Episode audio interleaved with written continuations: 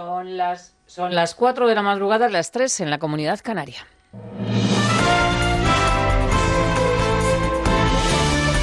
Noticias en Onda Cero.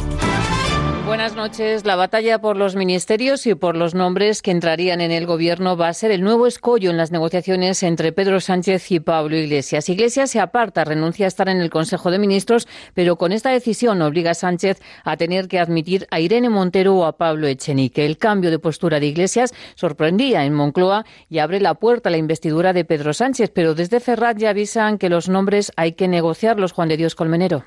No se esperaba el gobierno ni el Partido Socialista la rápida y asombrosa respuesta de Pablo Iglesias, colándose por la rendija que la había dejado abierta el propio Ejecutivo. Si el problema soy yo, renuncio, dijo Pablo Iglesias, pero deben entrar en el Ejecutivo proporcionalmente otros miembros de Unidas Podemos que nosotros designemos. Desde el Partido Socialista respondían también diciendo que sin vetos ni imposiciones se puede llegar a un acuerdo, pero que debe ser el presidente del gobierno en funciones quien decida, y que primero programa y luego gobierno, es decir, más de lo mismo, igual que antes, posturas encontradas a dos días del inicio de la investidura. Las perspectivas de formar gobierno en Murcia también parecen ya despejadas. El Partido Popular, Ciudadanos y Vox han alcanzado un acuerdo en el que asumen los compromisos del partido de Santiago Abascal, con lo cual la investidura de López Miraz es posible que se lleve a cabo el próximo viernes día 26. Este pacto también allana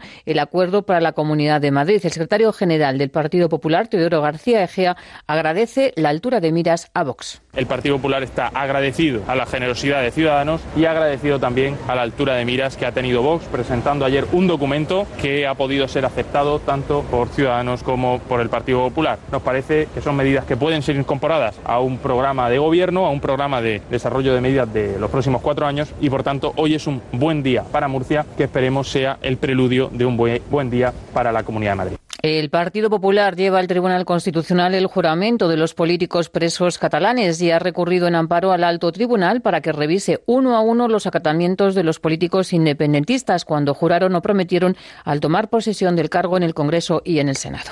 El Partido Popular ha recurrido hoy al Tribunal Constitucional para que revise uno a uno los juramentos que los políticos independentistas catalanes hicieron al tomar posesión del cargo en el Congreso y el Senado, por si pudiesen revestir algún carácter que los invalidase. El secretario general del PP, Teodoro García Egea, ha explicado que su partido ha presentado este recurso ante la posibilidad de que estos políticos usasen fórmulas que pudiesen vaciar el contenido original del acatamiento a la Constitución. Para García Egea, estos diputados y senadores no solo comprometieron su lealtad ante la Carta Magna, sino también al proceso independentista. Y del exterior les contamos que en Perú cientos de personas han sido evacuadas esta madrugada por la entrada en erupción del volcán Ubinas, situado en el sur del país. El volcán ha registrado tres explosiones que han emitido ceniza en un radio de 25 kilómetros. Las autoridades han repartido mascarillas y lentes entre la población y están instalando carpas para los afectados que han sido trasladados al Coliseo de la ciudad. El Real Madrid va a realizar la presentación oficial en la Internacional Champions Cup y va a disputar su primer partido ante el Bayern de Múnich. Comienza la nueva etapa de Zidane en el equipo blanco. El entrenador acaba de dar su primera rueda de prensa en Houston, donde ha entrenado el equipo y pendiente de sus palabras ha estado el enviado especial de Onda Cero, Edu Pidal. Buenas tardes para ti, Edu. Buenas tardes aquí en Houston, donde el Real Madrid está entrenando en la previa de su estreno de pretemporada ante el Bayern. Será mañana. Antes ha hablado Zinedine Zidane. Dijo cuando le preguntamos por Pogba que el club sabe lo que quiere y está trabajando en ello. Y de Gareth Bale que no es un problema tenerlo, tiene contrato, pero no ha cambiado su pensamiento sobre el galés. Para el año que viene yo quiero saber si el papel de Bale ha cambiado respecto a junio, ahora en esta nueva temporada. No, para nada. No ha cambiado. Primeras palabras del entrenador del Real Madrid y recuerden que el partido Real Madrid-Bayern lo podrán seguir por Onda Cero en una edición especial de Radio Estadio a partir de las 2 de la madrugada de mañana a domingo con Raúl Granado. La nueva cita con la información será a las 5 de la mañana, a las 4 en la Comunidad Canaria y todas las noticias las actualizamos en ondacero.es. Los sábados a las 9 de la noche te vas a sorprender Muchas preguntas y dos horas por delante para tratar de hallar las respuestas. ¿Les suena a ustedes eso del cordón sanitario que tanto utilizan los políticos actualmente? ¿Qué le pasó a Beethoven? ¿Cómo podía componer sin oír? Paco de León abre las puertas a los inquietos, a los que les gusta indagar y cuestionarse todo. Piense y respóndase a usted mismo. ¿No siente curiosidad? Entre a este selecto club de las preguntas con respuestas. Los sábados a las 9 de la noche, de cero al infinito, con Paco de León. Te mereces esta radio. Onda Cero, tu radio.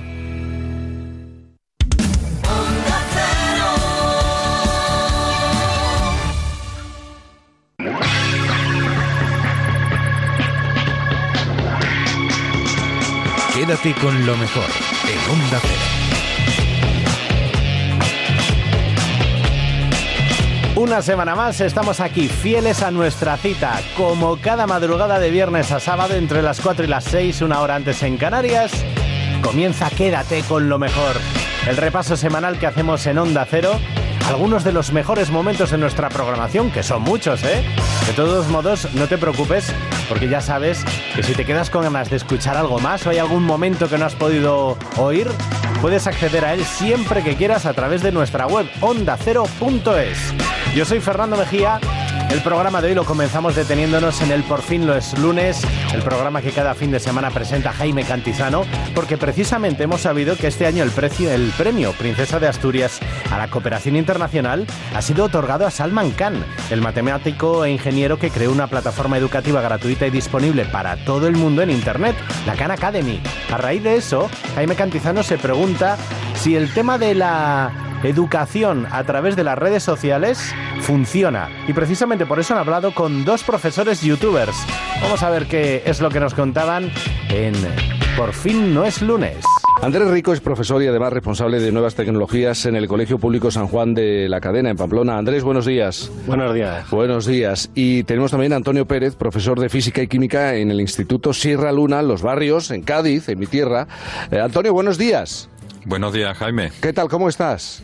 Pues muy bien, la verdad que estamos muy bien aquí. Estamos muy, muy bien. Y Javier Gil, por cierto, es el director del Instituto Sierra Luna, que también nos interesa luego un poco más tarde conocer su opinión sobre qué es esto de que los profesores, además de impartir clases, luego en casa se preparen, le dediquen horas eh, y se conviertan, en algunos casos, en estrellas, porque eh, tenemos algunos ejemplos en nuestro país de profesores youtubers que firman autógrafos. ¿Eh? que son seguidos por miles y miles y miles de, de chavales. Javier Gil, buenos días. Ah, buenos días. Buenos días, Javier. Eh, Un placer. Ah, igualmente, eh, Javier. Andrés Antonio, claro, os lo tengo que os lo tengo que preguntar. ¿En qué momento dijisteis esta es una buena forma de contar las cosas? en el caso de en el caso de Andrés, ¿cuándo fue? ¿Cuándo ocurrió o por qué ocurrió? A ver, yo estaba viendo que cada vez los chavales tenían más interés en YouTube y entonces dije, bueno, pues eh, yo me voy a meter, voy a experimentar eso desde dentro para luego estar más cerca de ellos y poder comprender su, su interés, ¿no? Entonces yo creo que es primordial que un profesor se meta en la piel eh, que vea desde las entrañas eh, qué, supone YouTube, ¿no? Y mm. cómo se puede aprender mejor, qué es lo que les engancha, no sé, cambiar un poco, utilizar esta herramienta que yo creo que es más eh, del siglo XXI y no las del siglo XX que muchas veces pues han tenido como un cierto rechazo, ¿no? Y que se ve que los chavales con YouTube pues ven algo nuevo, ¿no? Algo que, que les pueda apasionar, ¿no? Entonces desde esa línea yo creo que eh, nosotros no tenemos que buscar herramientas que mejoren nuestra práctica docente, ¿no? Y yo creo que por ahí es donde yo empecé a investigar este tema y, a verlo desde dentro. Antonio, tú también percibías en clase que las cosas ya no, algunos elementos para la enseñanza ya no sirven y que los chavales están en otra cosa. Sí, claro, mira, ahora mismo la, la, la, metodología estrella en los colegios sigue siendo una metodología que tiene más de 200 años, claro. es eh, la, clase magistral. Entonces, yo obviamente lo que quería es darle, eh, actualizar el proceso de enseñanza-aprendizaje a la realidad en la que viven hoy nuestros alumnos. Nuestros alumnos viven en las redes sociales y en YouTube. Entonces, hace cinco años, yo quise que mis alumnos hicieran experimentos de ciencias a diario. Pero claro, los centros educativos están masificados Claro. Y los laboratorios han desaparecido, se han convertido en aulas. Entonces yo pensé, digo, bueno, si no podemos hacer prácticas de laboratorio en el instituto, pues que las hagan en casa, las graben en vídeo y las subimos a YouTube. Entonces así empecé yo hace cinco años. Y la respuesta por parte del alumnado fue espectacular. De hecho, yo les comenté, digo, mira, podéis traer una práctica de laboratorio con materiales que tengáis en vuestra casa cuando queráis. Y llegó un momento en el que no podía dar clase, nada más que hacíamos prácticas. Entonces tuve que poner ahí un, límite y, poner un día a la semana para, para hacer prácticas. Y de ahí surgió mi primer canal, que se llama Ciencia Solidaria, que es un canal en el que tenemos 450 experimentos hechos por mis alumnos. Es un canal que está hecho por ellos. Y los fondos que recaudamos con este canal lo donamos a ACNUR, la agencia de la ONU para los refugiados. Ajá. Y luego, hace cuestión de un año, un año, pues quise eh, que me, creé el canal Antonio Profe, que es el que está teniendo ahora mucha repercusión a nivel nacional, en el que están todas las clases de física y química desde segundo de eso a segundo de bachillerato, para poner eh, como metodología principal en mis clases el aula invertida, la que acaba de hablar un compañero. ¿Qué es el aula invertida? Eso lo tenéis que explicar. Tiene eh, su, su terminología en inglés, pero ¿qué es el aula invertida? El aula invertida es que las clases teóricas, mis alumnos las clases teóricas las tienen en mi canal. Todas las clases teóricas en vídeos cortitos, desde 5 minutos a 20 minutos, entonces yo le digo a mis alumnos, oye, pues mira, esta semana nos vamos a ver el vídeo 5. ahí está la teoría. Entonces ellos en casa y a su ritmo, de forma que puedes atender perfectamente a un alumno de altas capacidades que ve el vídeo una vez y ya se ha enterado de todo, a un alumno con problemas de aprendizaje que necesita ver el vídeo 10 veces, de una forma que eres más justo con tus alumnos. Ajá. Y en clase, claro, de esa forma atiendes a la diversidad que de otra manera es imposible. O sea, atender a 30 alumnos, cada uno con sus capacidades personales, en el aula, hoy día con un solo profesor en el aula es muy complicado. Sin embargo, si tú tienes toda la teoría en un canal de YouTube, los alumnos en casa pueden aprender eh, la teoría a su ritmo. Y luego en el aula nos dedicamos a resolver dudas. O sea, yo a, los a mis alumnos los atiendo por las redes sociales. Ellos me pueden preguntar dudas por las redes sociales. Eh, fundamentalmente ellos me preguntan por Instagram, que es la red estrella, por lo menos en mi centro. Y en los comentarios de los propios vídeos, pues ellos cuando le están viendo el vídeo y les surge una duda, automáticamente debajo me escriben la duda para que no se les olvide. Y la verdad es que está teniendo un éxito impresionante, pero ya no solo con los alumnos de mi centro, ya me están llegando dudas de todo el mundo. O sea, tengo una cantidad de seguidores de, Latinoamérica impresionante. Andrés, tú... Sí. Perdón, Antonio, te, he interrumpido. No, no, no, que los quería decir que los atiendo igualmente, sean de mi centro o sean de cualquier otro centro. Eh, quiero pensar en esos estudiantes que necesitan ver una y otra vez una explicación. Andrés, tú también percibes que es mucho mejor para ellos que lo hagan en casa y con su tiempo y su momento. Sí, la verdad es que sí. Yo, eh, como he encargado de nuevas tecnologías, pues bueno, siempre intento utilizar programas nuevos como el Kahoot, ¿vale? Entonces es un programa... Ahí me pierdo yo, ahí yo no sé, Isabel, si tú eres... Ah, empezamos, empezamos. Necesitamos ¿Qué es eso del Kahoot? Venga. Vale, el Kahoot viene a ser pues como una, una gamificación o un juego por así decirlo, ¿no? en el que tienen cuatro respuestas y mm. entonces ellos van eh, haciendo, van eligiendo las respuestas y van consiguiendo puntos. ¿no? Entonces tú mm. pones una pregunta y luego vienen cuatro respuestas que tú se las colocas, ¿no? Entonces, de esa forma, pues van interactuando. Es el medio punto de toda la vida. ¿Eh? El medio punto de toda la vida si mm, aciertas la pregunta que te ha dado para los Sí, lo que pasa es que tienen que, tienen que acabar antes, el que acaba antes tiene puntos, luego están ah. entre ellos, eh, entonces luego tienen su clasificación, su ranking. Entonces, yo eso se lo suelo grabar también, ¿no? Y se lo subo también a, al canal de YouTube, ¿no? De esa forma, pues va la explicación, porque claro, eh, aparte yo paro, es decir, no es la respuesta y se acabó, sino explicas un poco el tema, ¿no? Y aparte, pues por ejemplo, por decir un ejemplo, ¿no? Pues las horas en alemán, ¿no? Pues las explico, se las digo, que las pueden ver una, dos, tres veces, ¿no? Y luego también se hace el juego del Kahoot, ¿no? Luego se puede volver es un tipo de flip classroom, de esto de clase invertida, ¿no?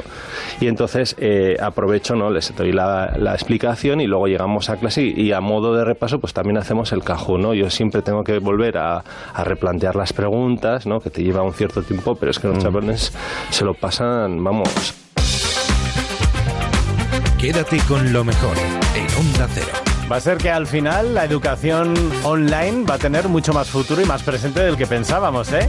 Seguimos avanzando a través de la programación de Onda Cero. Nos detenemos ahora en el No Sonoras con José Luis Salas. Concretamente nos detenemos en La Bola Extra, la sección de Óscar Gómez que hace unos días nos hablaba de los inventos creados para la guerra y sin los que ahora no podríamos vivir.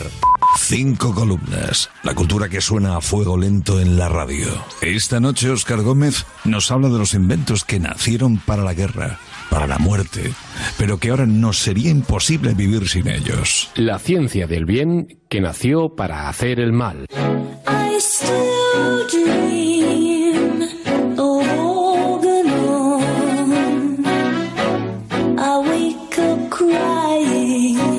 Algunos de los más ingeniosos inventos y descubrimientos que hoy forman parte de la vida cotidiana de millones de personas surgieron como proyectos militares durante los conflictos bélicos.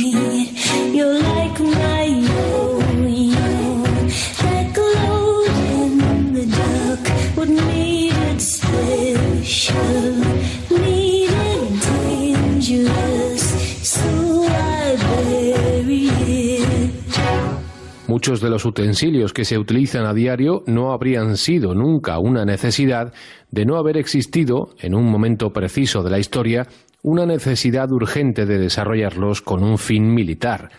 Y ha ocurrido a lo largo de los siglos que cuando se trata de asuntos de guerra, ni el acceso al talento ni el presupuesto para desarrollar prototipos han sido un problema.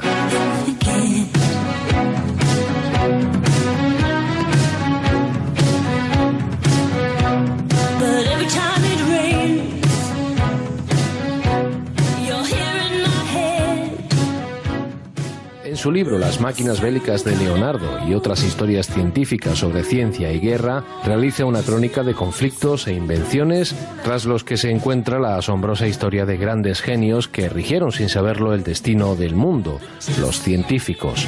Arquímedes y la toma de Siracusa, el asedio de Constantinopla y el fuego griego, el uso de la pólvora durante la toma de Tang, las máquinas bélicas de Leonardo da Vinci, la batalla de Fleurus y el globo aerostático, el submarino, los gases tóxicos, el submarino, los gases tóxicos, el pulmón acuático, la historia de hombres y mujeres cuyos descubrimientos depararon al mundo a partes iguales extraordinarios beneficios y una destrucción desmedida.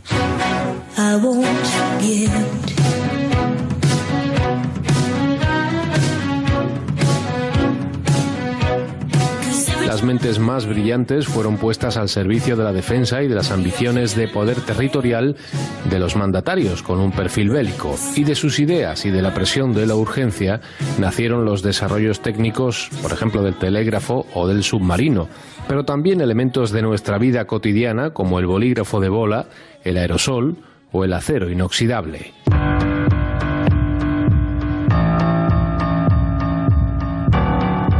Detrás del gesto de poner agua a hervir en una olla se esconde un proyecto del ejército británico para evitar que tanto las armas cortas como los cañones fabricados con hierro se corroyeran al tercer disparo.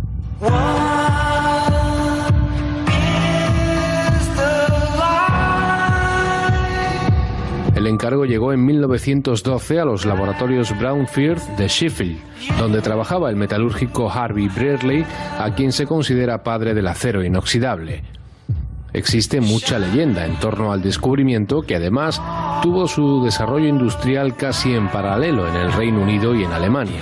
La más extendida de esas leyendas es que el metalúrgico fue consciente de su hallazgo cuando después de un tiempo de haber tirado a la basura sus aleaciones comprobó que éstas no se habían oxidado.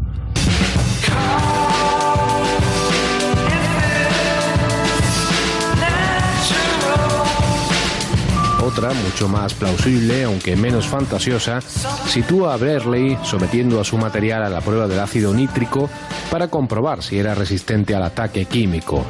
Cuando confirmó que en efecto lo era, decidió probar con otros agentes corrosivos como el zumo de limón o el vinagre, consiguiendo idénticos resultados, lo que le convenció de que, además de las aplicaciones en la industria militar, la nueva aleación podía revolucionar la industria de la cuchillería.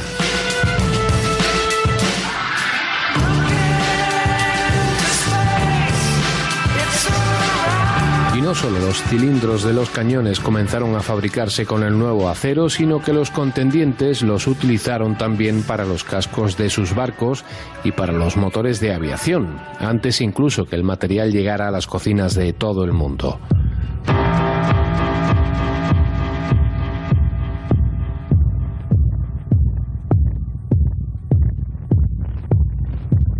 Uno de los más extendidos insecticidas hasta su prohibición en 1972 fue el dicloro difenil tricloroetano, conocido comercialmente por sus siglas DDT. La sustancia que fue desarrollada para atender a las tropas norteamericanas desplegadas en el Pacífico que sufrían las secuelas del paludismo y la malaria. El potente insecticida fue usado sin ningún tipo de restricción y a menudo lanzado desde aviones sobre las mismas tropas. También eran frecuentes las campañas de fumigación en pueblos y ciudades, en muchas ocasiones aplicando el veneno directamente sobre las personas, rociadas con densas nubes del compuesto.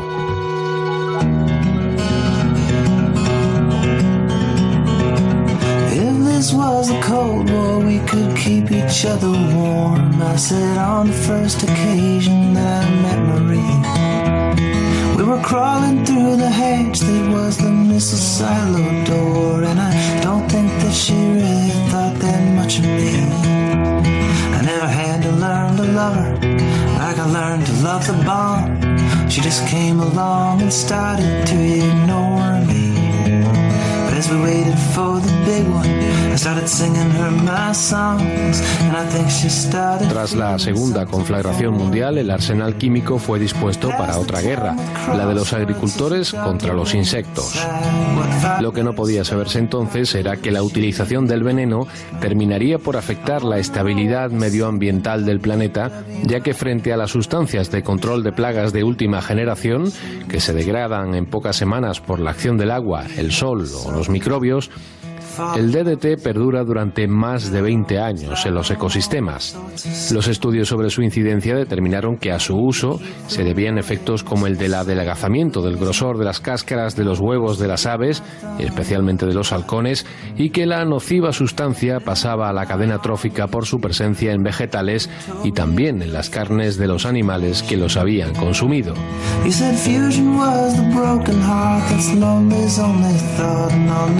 Long drove La Agencia Norteamericana de Protección Ambiental fue la primera institución en recomendar su prohibición por tratarse de un producto cancerígeno que había sido empleado masivamente en todo el mundo desarrollado. Quédate con lo mejor en Onda Cero. Eso mismo es lo que espero yo, que te quedes con lo mejor. Precisamente por eso, cada madrugada del viernes al sábado aquí en Onda Cero, hacemos un repaso a algunos de los mejores momentos de nuestra programación. Uno de los grandes problemas que tenemos, los que nos dedicamos a esto de la radio o a los medios de comunicación en general, son los gazapos, los pufos, las metidas de gamba, vamos. Y lo mejor de todo es que siempre hay un técnico al otro lado que los recoge y los conserva todos. Los compañeros de Radio Estadio también tienen los suyos y con Alberto Collado. En esta semana han repasado algunos de sus mejores gazapos. Los recuperamos aquí en Quédate con lo mejor. Y ahora realiza José Luis Mendivilar su segundo cambio. Se marchó ¡Qué gazapo más rico! Se marchó Charles. qué conserva más buena. Joan Jordán. No, es que Alberto es disléxico. O sea, no, tengo un no, especial no. Alberto Fernández que lo demuestra. No, y esta noche, sí, sí, no, ya, es que aquella me va a marcar mucho. Oye, no, no, Alberto Fernández es disléxico. Lo dije eh, a las 7 de la tarde y lo mantengo 11 y 25 de la noche. Alberto Fernández No pasa nada, es ¿eh? disléxico. Primera prueba. No pasa nada. futbolista del Celta, ojo cómo llama este futbolista del Celta. Se llama Pione Sisto. Insisto, Pione Sisto. Y, y hay que decir que entre Lemos y Sione Pisto ha sido lo mejor. Los laterales sufriendo. Y hay que decir que entre Lemos y Sione Pisto y Sione Pisto. Alberto Fernández como decía, es disléxico. Aquí Joder, tenemos la- macho, la, segunda no prueba. Bueno, como una acusación. No, no, Joder, pues pues no pasa nada. descripción. Ojo al partido inédito en la liga que anuncia Alberto Fernández. Y el Leganés, como digo, los titulares han entrado en el gimnasio preparando ya ese duelo del Betis contra el lunes y pendientes también de- del mercado de fichajes. Ya ese duelo del Betis contra el lunes, ya ese duelo del Betis contra el lunes. Bueno, esto ya es el colmo de los colmos. Ojo cómo llama Alberto Fernández a Víctor Sánchez del Amo, del Amo, con M, de Madrid, de, de motor, de, ya me lo imagino. de Mercadona. Llega con la baja de Dani Ceballos por lesión, vuelven Doc y Jonás. Y podría Víctor Sánchez Delano ah, alinear un centro de campo con Víctor Sánchez Delano, Víctor Sánchez Delano. Víctor Sánchez Delano, Víctor Sánchez Delano. Qué cabrón eres. Bueno, creo que ha quedado demostrado con pruebas. Yo, no sé, lanzo una acusación no, no, gratuita. eh, No, ahí ha yo lo quedado. digo y lo demuestro. Ahí ha quedado. Eh, otra. eh, La última. la última. El último asunto que demostró un agente de la Guardia.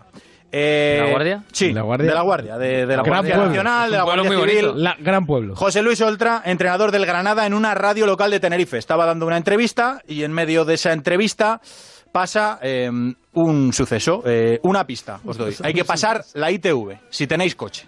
En ese sentido no hay, no hay premura. Eh, está media segunda división peleándose entre ellos el Tenerife por, por Nano Mesa. No estará el Granada también picoteando por ahí, ¿no? No, no, no, por nano eh, eh, no es una opción para, para nosotros.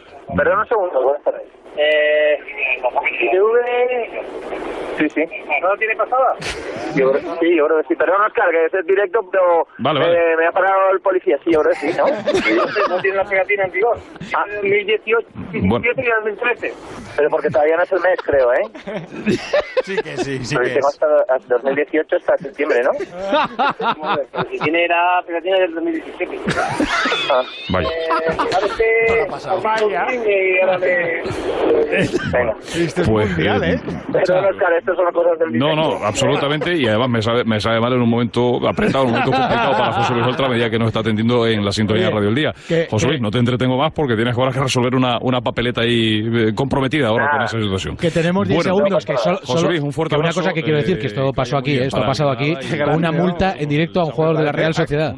Eh, Era Corro, estaba Corro haciendo el programa a mediodía y creo que fue Miquel Alonso, el jugador al que paró la Guardia Civil y, y le trincaron en directo. Ya ves, gajes del oficio. Hay que bien. pasar la ITV. Señores, les dejamos con el transistor. Mañana el Radio Estadio arranca a las 3 de la tarde, ¿o no, Taboda? A las 3 en punto. Venga, Aquí estaremos, con el motor y luego sin motor. Quédate con lo mejor en Onda Cero. La ciencia y la tecnología avanzan de la mano, eso lo sabemos todos. Pero claro, hay que ver dónde está la frontera de cada cosa, ¿no? ¿Dónde hay que poner los límites? Precisamente, en Estados Unidos se están creando unos chips que implantados en el cerebro podían ayudar a la gente a recuperar funciones que hayan perdido, pero claro, también pueden afectar de alguna manera al funcionamiento de nuestro propio organismo. Precisamente en La Rosa de los Vientos, en la sección Fronteras del Futuro con Javier Sevillano, hemos debatido acerca de algunos consejos para, para impedir que nos hackeen el cerebro. Es muy interesante, ¿eh? ¿Qué va a pasar? El auricular. ¿Qué va a pasar en el futuro con el cerebro? Pues mira, ¿os acordáis? ¿Con el cerebro? ¿Con, Con el cuál? cerebro, con todos los cerebros, el cerebro sí, ya te mundial, entiendo, el cerebro Bueno, ¿te acuerdas de Rafael Juste? Sí, claro. ¿Te acuerdas que le ¿Qué- tuvimos qué- aquí? qué sí, eh, sí. Este madrileño neurocientífico que es- está investiga en la Universidad de Columbia de Nueva York y que es eh, la persona que eligió el expresidente Barack Obama para poner en marcha el, proyecto Brain, ¿te acuerdas?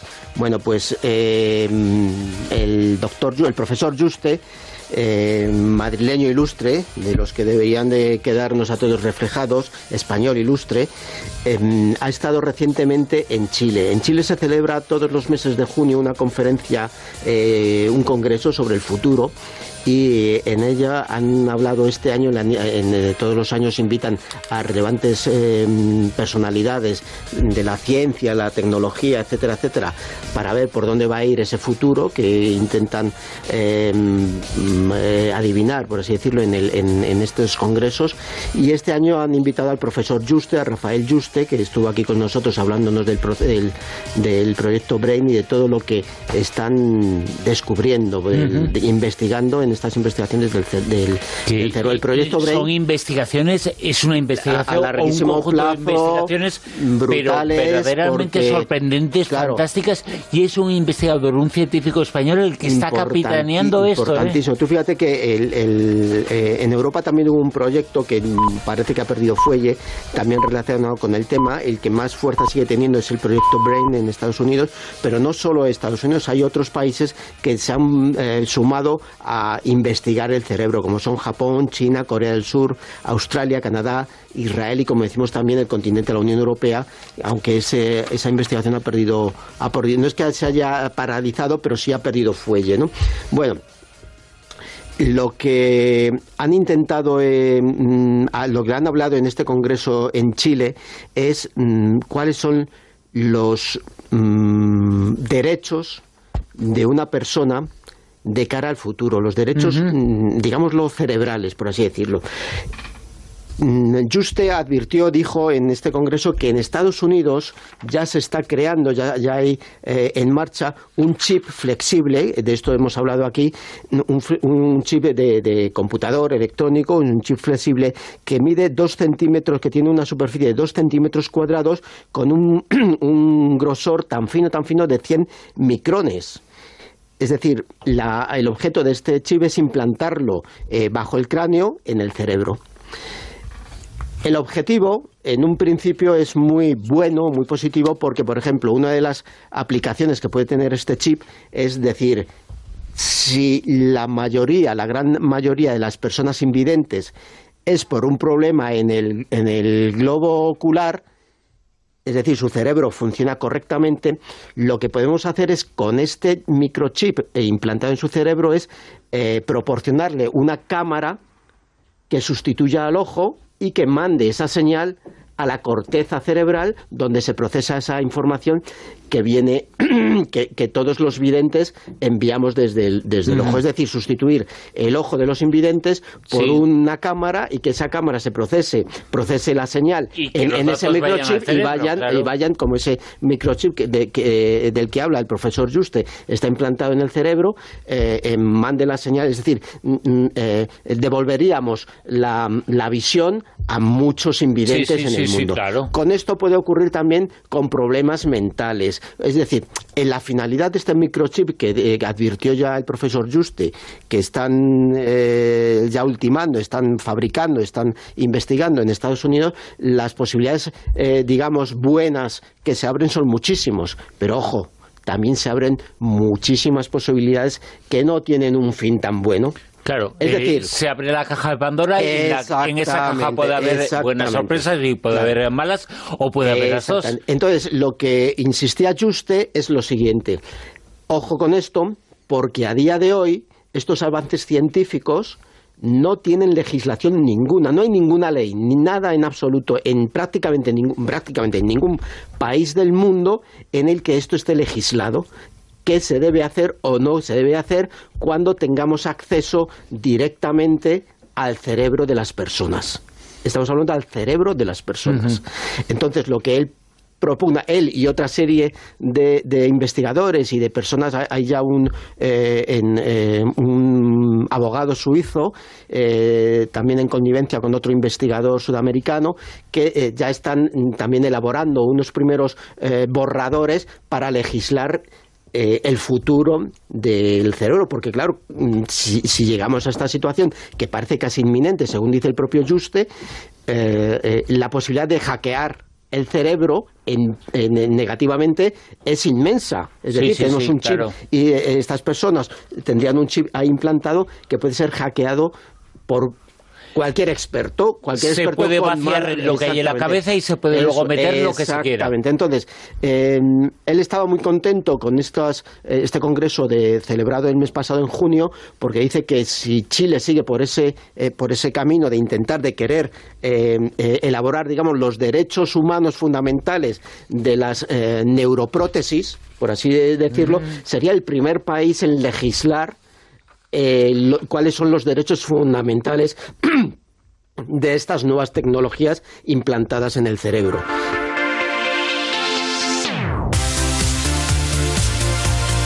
Quédate con lo mejor en Onda Cero. Una de las barreras que nos encontramos cuando viajamos o cuando algún extranjero viaja a nuestro país son las expresiones coloquiales, expresiones propias del idioma que no tienen una adaptación literal cuando intentamos traducirlas. Eso es lo que pasó hace un tiempo a un español llamado Adrián Sanz que está viviendo actualmente en Finlandia y que trató de explicarle a un amigo a través de las redes sociales qué significa mecachis. Pues eh, Jaime Cantizano y el equipo de Por fin no es lunes se hicieron eco de este revuelo que se creó en las redes sociales y hablaron precisamente con el protagonista de la noticia, con Adrián Sanz. Vamos a escuchar un fragmento de esa entrevista. Adrián, ¿cómo estás? Bien, aquí, en Finlandia. En Finlandia. oye, bien aquí en Finlandia. Eh, oye, ¿Cuánto tiempo llevas en Finlandia? Pues eh, ahora dos, eh, dos semanas. Dos Pero semanas. Previamente, en- previamente estuve tres meses antes.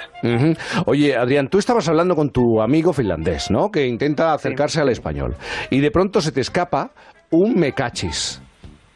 Sí, bueno, le puse un sticker y no sé, o sea, no he- de esas veces, veces que me pasa que sueltas alguna expresión, alguna cosa que para ti es normal, pero para, claro, una persona que no habla eh, de manera habitual español, pues no lo es. ¿Y la reacción de tu amigo fue? que no tenía ni idea de, que, de, de- de qué significaba el, el emoticono. ¿Y cómo se lo El explicas? Pues eh, lo primero que hice fue buscar si en Google, tradu- en el traductor de Google tenía traducción literal al inglés, pero no la tiene. Se volvió loco. Se volvió loco. Sí. Sí. Entonces, pues no sé, se me ocurrió que me cachis es una contracción de lo que sería me cago en. Sí, sí, sí.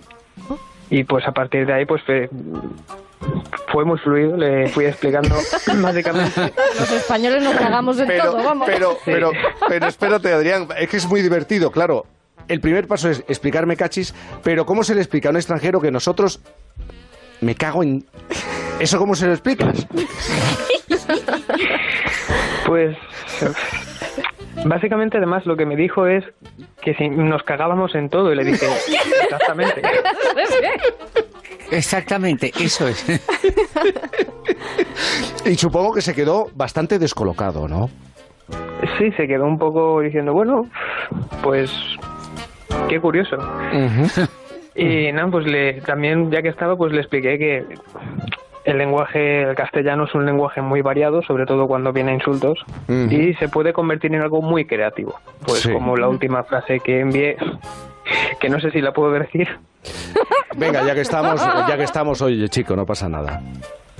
Pues eh, empecé diciéndole, pues que se puede usar para referirte a una situación que es negativa, Sí. como diciendo me cago en todo, pues viene a ser como un, un joder, básicamente. Sí. Y luego, pues, eh, básicamente le dije que también se puede utilizar como insulto. Ujú, claro. Entonces, si utilizas me cago en y le añades tus muertos, Sí. pues es un insulto a Claro, una persona. claro. Es una clase puede, magistral. puede ir a peor. Claro, Sí, sí, sí, sí. Sí, puede ir a peor, claro, porque puede ir a me cago en tus muertos pisoteados, bueno, o Sí, pisoteados, Sí, que va peor, sí. que sí. también es Sí. y puede ir aún peor, que es me cago en los cuatro faroles que alumbran la tumba de tus muertos. Pero escúchame, todo pues. esto se lo explicaste a tu amigo finlandés.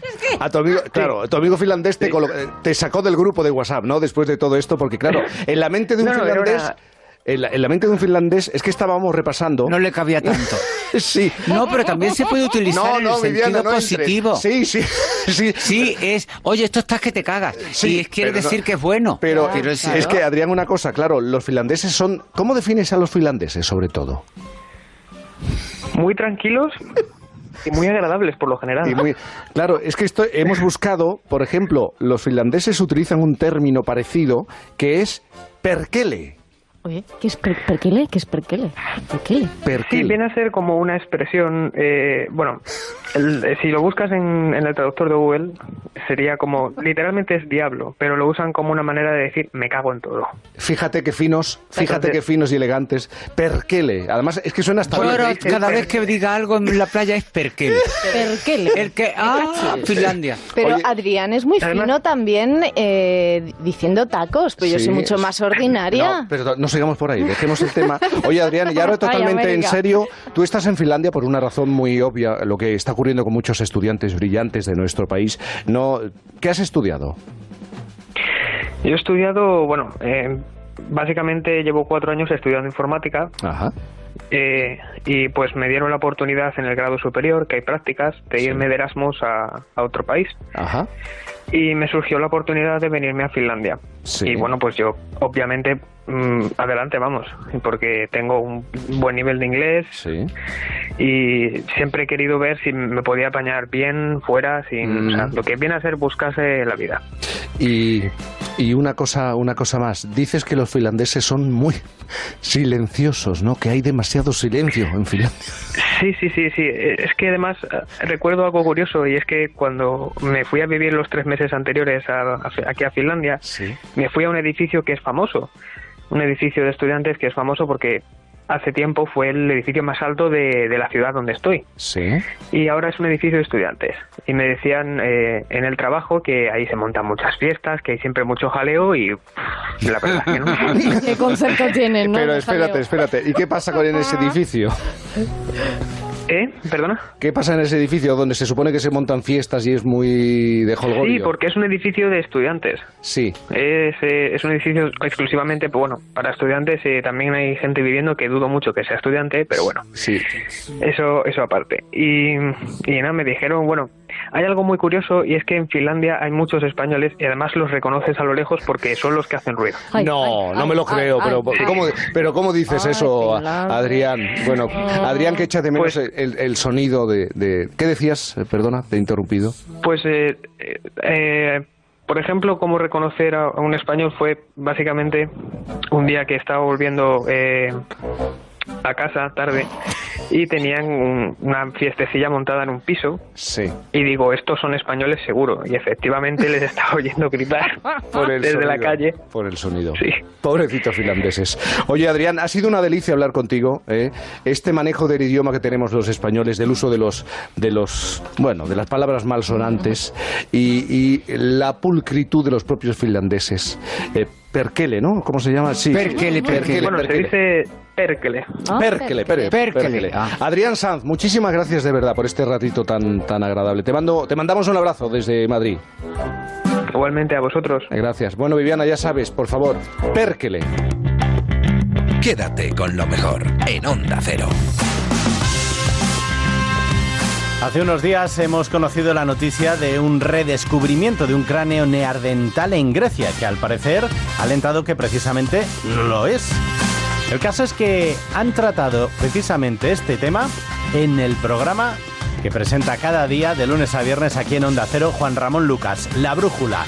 En la sección La Brújula de la Ciencia con Alberto Aparici han tratado este interesante tema y vamos a escucharlo. Hasta hace poco pensábamos que habíamos tardado mucho en abandonar la cuna, que no salimos de África hasta mucho tiempo después, es decir, hace 70.000 años. Pero cada vez más descubrimientos apuntan a que nuestro pasado ha sido mucho más complejo.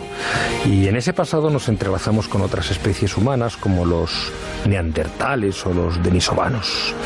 Hoy les vamos a contar la última pieza de este rompecabezas. A ver, ¿qué es lo que se ha descubierto? Que eh, lo, lo contamos así, pero muy de pasada esta semana pa- pasada, en la cueva de Apidimia en el sur de Grecia.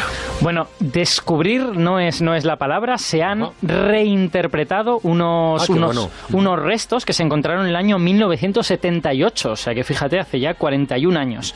Lo que se ha hecho es coger un cráneo que se encontró en aquel momento, que hasta ahora pensábamos que pertenecía a un neandertal, y un nuevo estudio con las, con las técnicas que tenemos ahora en el año 2019, que quizá no se tenían entonces, eh, indica que este cráneo no puede ser de un neandertal. Y es más, al aplicarle una técnica de datación, que es la técnica del uranio, desvela que su edad es de más de 200.000 años. Y fíjate, haz las matemáticas, eso es 150.000 años antes, más o menos, de las fechas en que se supone que salimos de África, Claro. está en Grecia. Entonces, a ver, eh, ¿cómo es posible esa información eh, eh, 40 años después del descubrimiento de ese cráneo? Supongo por la tecnología, claro. Eh, bueno, no solo por eso, sino también porque el cráneo engañaba mucho a primera vista. El, el cráneo está bastante incompleto. Hay que pensar que le llamamos cráneo, pero en realidad lo que tenemos es la nuca de- del cráneo y nos faltan las partes que son más informativas, que son siempre los dientes y en el caso de los neandertales y los homo sapiens, pues es también los, los ojos, los arcos supraciliares, ¿no? Entonces, como nos falta todo eso y ese cráneo había sido encontrado junto a otro que sí que parecía claramente un neandertal, pues la gente dijo, bueno, pues esto debe de ser otro neandertal y ya está, ¿no? Ya. ¿Y, y qué es lo que ha delatado que tal vez no sea un neandertal?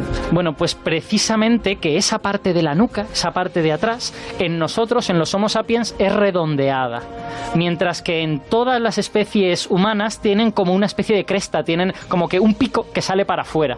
Y en concreto en los neandertales es muy exagerado ese pico. Yo tengo un poco de pico ahora que me estoy Un tocando. poco sí, pero si te compararas con un neandertal, tú tendrías ahí como 4 o 5 centímetros de algo que saldría para afuera. O sea, ¿vale? podías colgar una percha ahí. Casi, casi, casi, casi. Eso, eso- esas- esa característica del neandertal no se ha encontrado ningún espécimen neandertal que no la tenga. Entonces, este cráneo, al menos en esa parte de atrás, parece claramente de un sapiens. Otra cosa es que estuviéramos hablando de un espécimen un poco complicado, que fuese neandertal en la cara, que es la parte que nos falta, y sapiens en la parte de atrás. Pero eso ya estaríamos hablando de una cosa un poquito más eh, exótica, digamos. pero, pero hasta ahí, hasta ahí no llegamos a la conclusión, no concluimos que sea tan antiguo. No, efectivamente. La conclusión viene cuando precisamente el- uno de los autores lo ha contado en, en su cuenta de Facebook, es muy divertido, que mandaron el artículo diciendo, oye, nos parece que este cráneo en realidad es de un sapiens. Y los revisores del artículo, ya sabes que siempre hay una revisión por parte de otros científicos, les dijeron, oye, esto nos parece raro, ¿no? El cráneo está al lado de un neandertal y vosotros venís a decirnos que es de un sapiens. Haced una datación en condiciones. Entonces dijeron, vale, pues venga, cogieron unos cuantos restos de hueso que se habían encontrado junto a los cráneos, cogieron un trocito del propio cráneo, hicieron esta datación por el método del uranio y descubrieron que el cráneo tiene más de 210.000 años. Y está en Grecia, ¿no? Entonces, que, no está nada cerca de África, porque aquellos, aquellos hombres no sabían atravesar el Mediterráneo. Tuvieron que ir a través de lo que ahora es pues Israel, Siria, y entonces, ¿por qué está tan bien asentado que nuestra especie salió de África hace 70.000 años y no antes? Bueno, en primer lugar, por lo que por lo que es evidente por los restos arqueológicos, ¿no? En África encontramos un montón de fósiles, de herramientas que sabemos que pertenecen a sapiens, mientras que fuera de África los empezamos a encontrar a partir de esa edad, a partir de hace 70.000 años. Este es el paradigma que ya está cambiando en los últimos dos o tres años, gracias a este es uno de los hallazgos, pero el año pasado ese hubo otro hallazgo parecido en Israel, se encontraron unos restos claramente de sapiens de más de 100.000 años también. Entonces, este paradigma de los restos ya está cambiando. Pero es que hay otro paradigma más que es muy interesante, yo diría que más todavía, que es el de la genética. ¿Vale? Si tú observas los genes de todos los humanos que hay ahora mismo fuera de África, en la actualidad, te encuentras que todos esos genes son diferentes, han ido acumulando mutaciones, pero si tú sabes cada cuánto tiempo más o menos aparece una mutación, te das cuenta de que todos esos genomas convergen a hace más o menos 60, 70 mil años. Incluso te das cuenta que todos los genomas de humanos que están fuera de África tienen al menos un 2% de genoma neandertal y que ese genoma también se remonta a hace 70.000 años. Todo indica que lo que ocurrió hace 70.000 años que salió un grupito de humanos, se mezclaron un poquito con unos neandertales y luego ya ¡pap! se dispersaron por todo el mundo y dieron lugar a todos los humanos fuera de África en la actualidad. Bueno, eh, eso era hasta ahora. Sí. Pero ahora con este nuevo descubrimiento sabemos que el mundo ya estaba colonizado, que ya había sapiens fuera de África mucho antes, desde hace 200.000 años. Eh, bueno, es que efectivamente ahí está el misterio, ¿no? El misterio es qué se hizo de esa población antigua, por qué nuestros antepasados no se los encontraron y se mezclaron con ellos, ¿no? ¿Por qué no queda rastro de ellos en nuestros genomas? Solo queda rastro de este grupo que salió de África hace 70.000 años.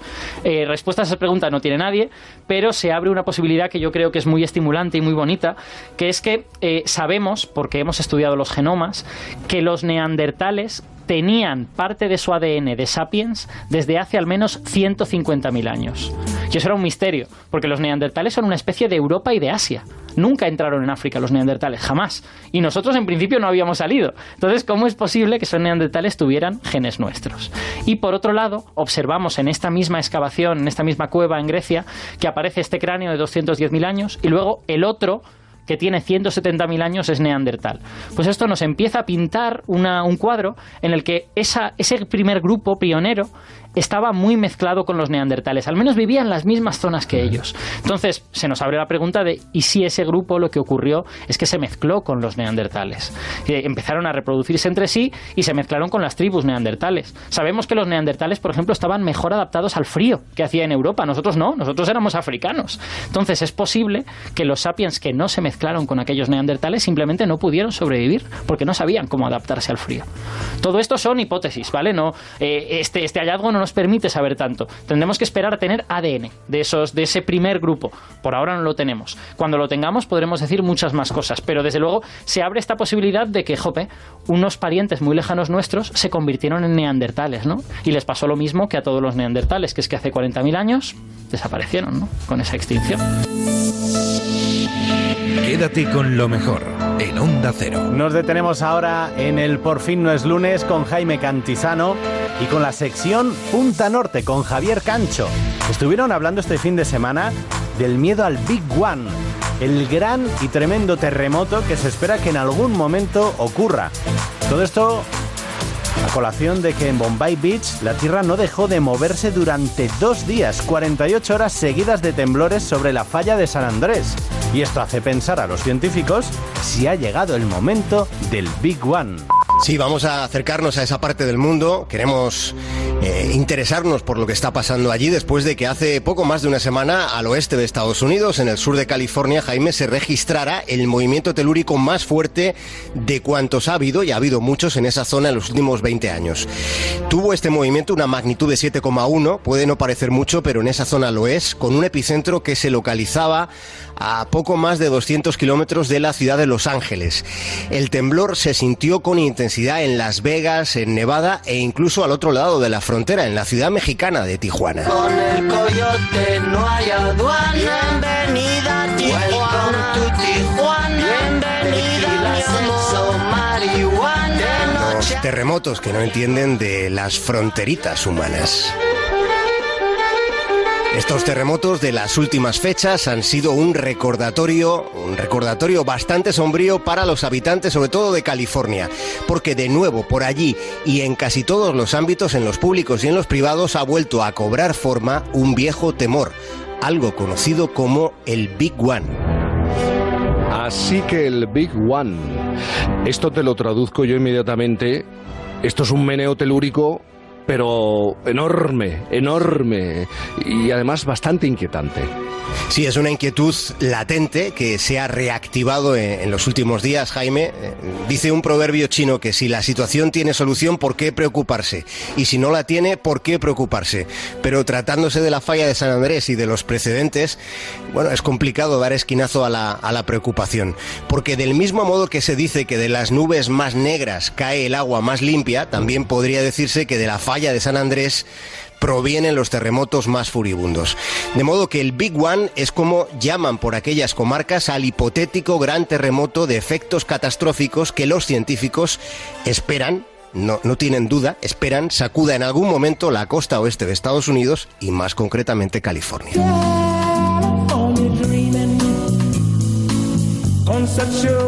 El sueño americano de la soleada idílica California se puede transformar en determinado momento de su historia en una auténtica pesadilla. Y hasta el punto, Jaime, de que los geólogos confiesan la siguiente certeza. Atención, no se trata de si habrá o no habrá un gran terremoto, sino de cuándo sucederá. Este es el, el meollo de la cuestión. Tengamos en cuenta que estamos hablando de millones de personas que están concernidas, como, como tú has dicho, por, un, por una misma pesadilla. Porque estamos hablando de ciudades tan grandes como Los Ángeles, San Francisco, San Bernardino, que fueron construidas, que se levantaron en las cercanías de la falla de San Andrés, que, eh, recordémoslo, recorre California de norte a sur a lo largo de de unos 1.300 kilómetros. Además, a lo largo y, y en profundidad, porque si no me equivoco, la falla de San Andrés se encuentra prácticamente sobre la superficie terrestre que pisamos.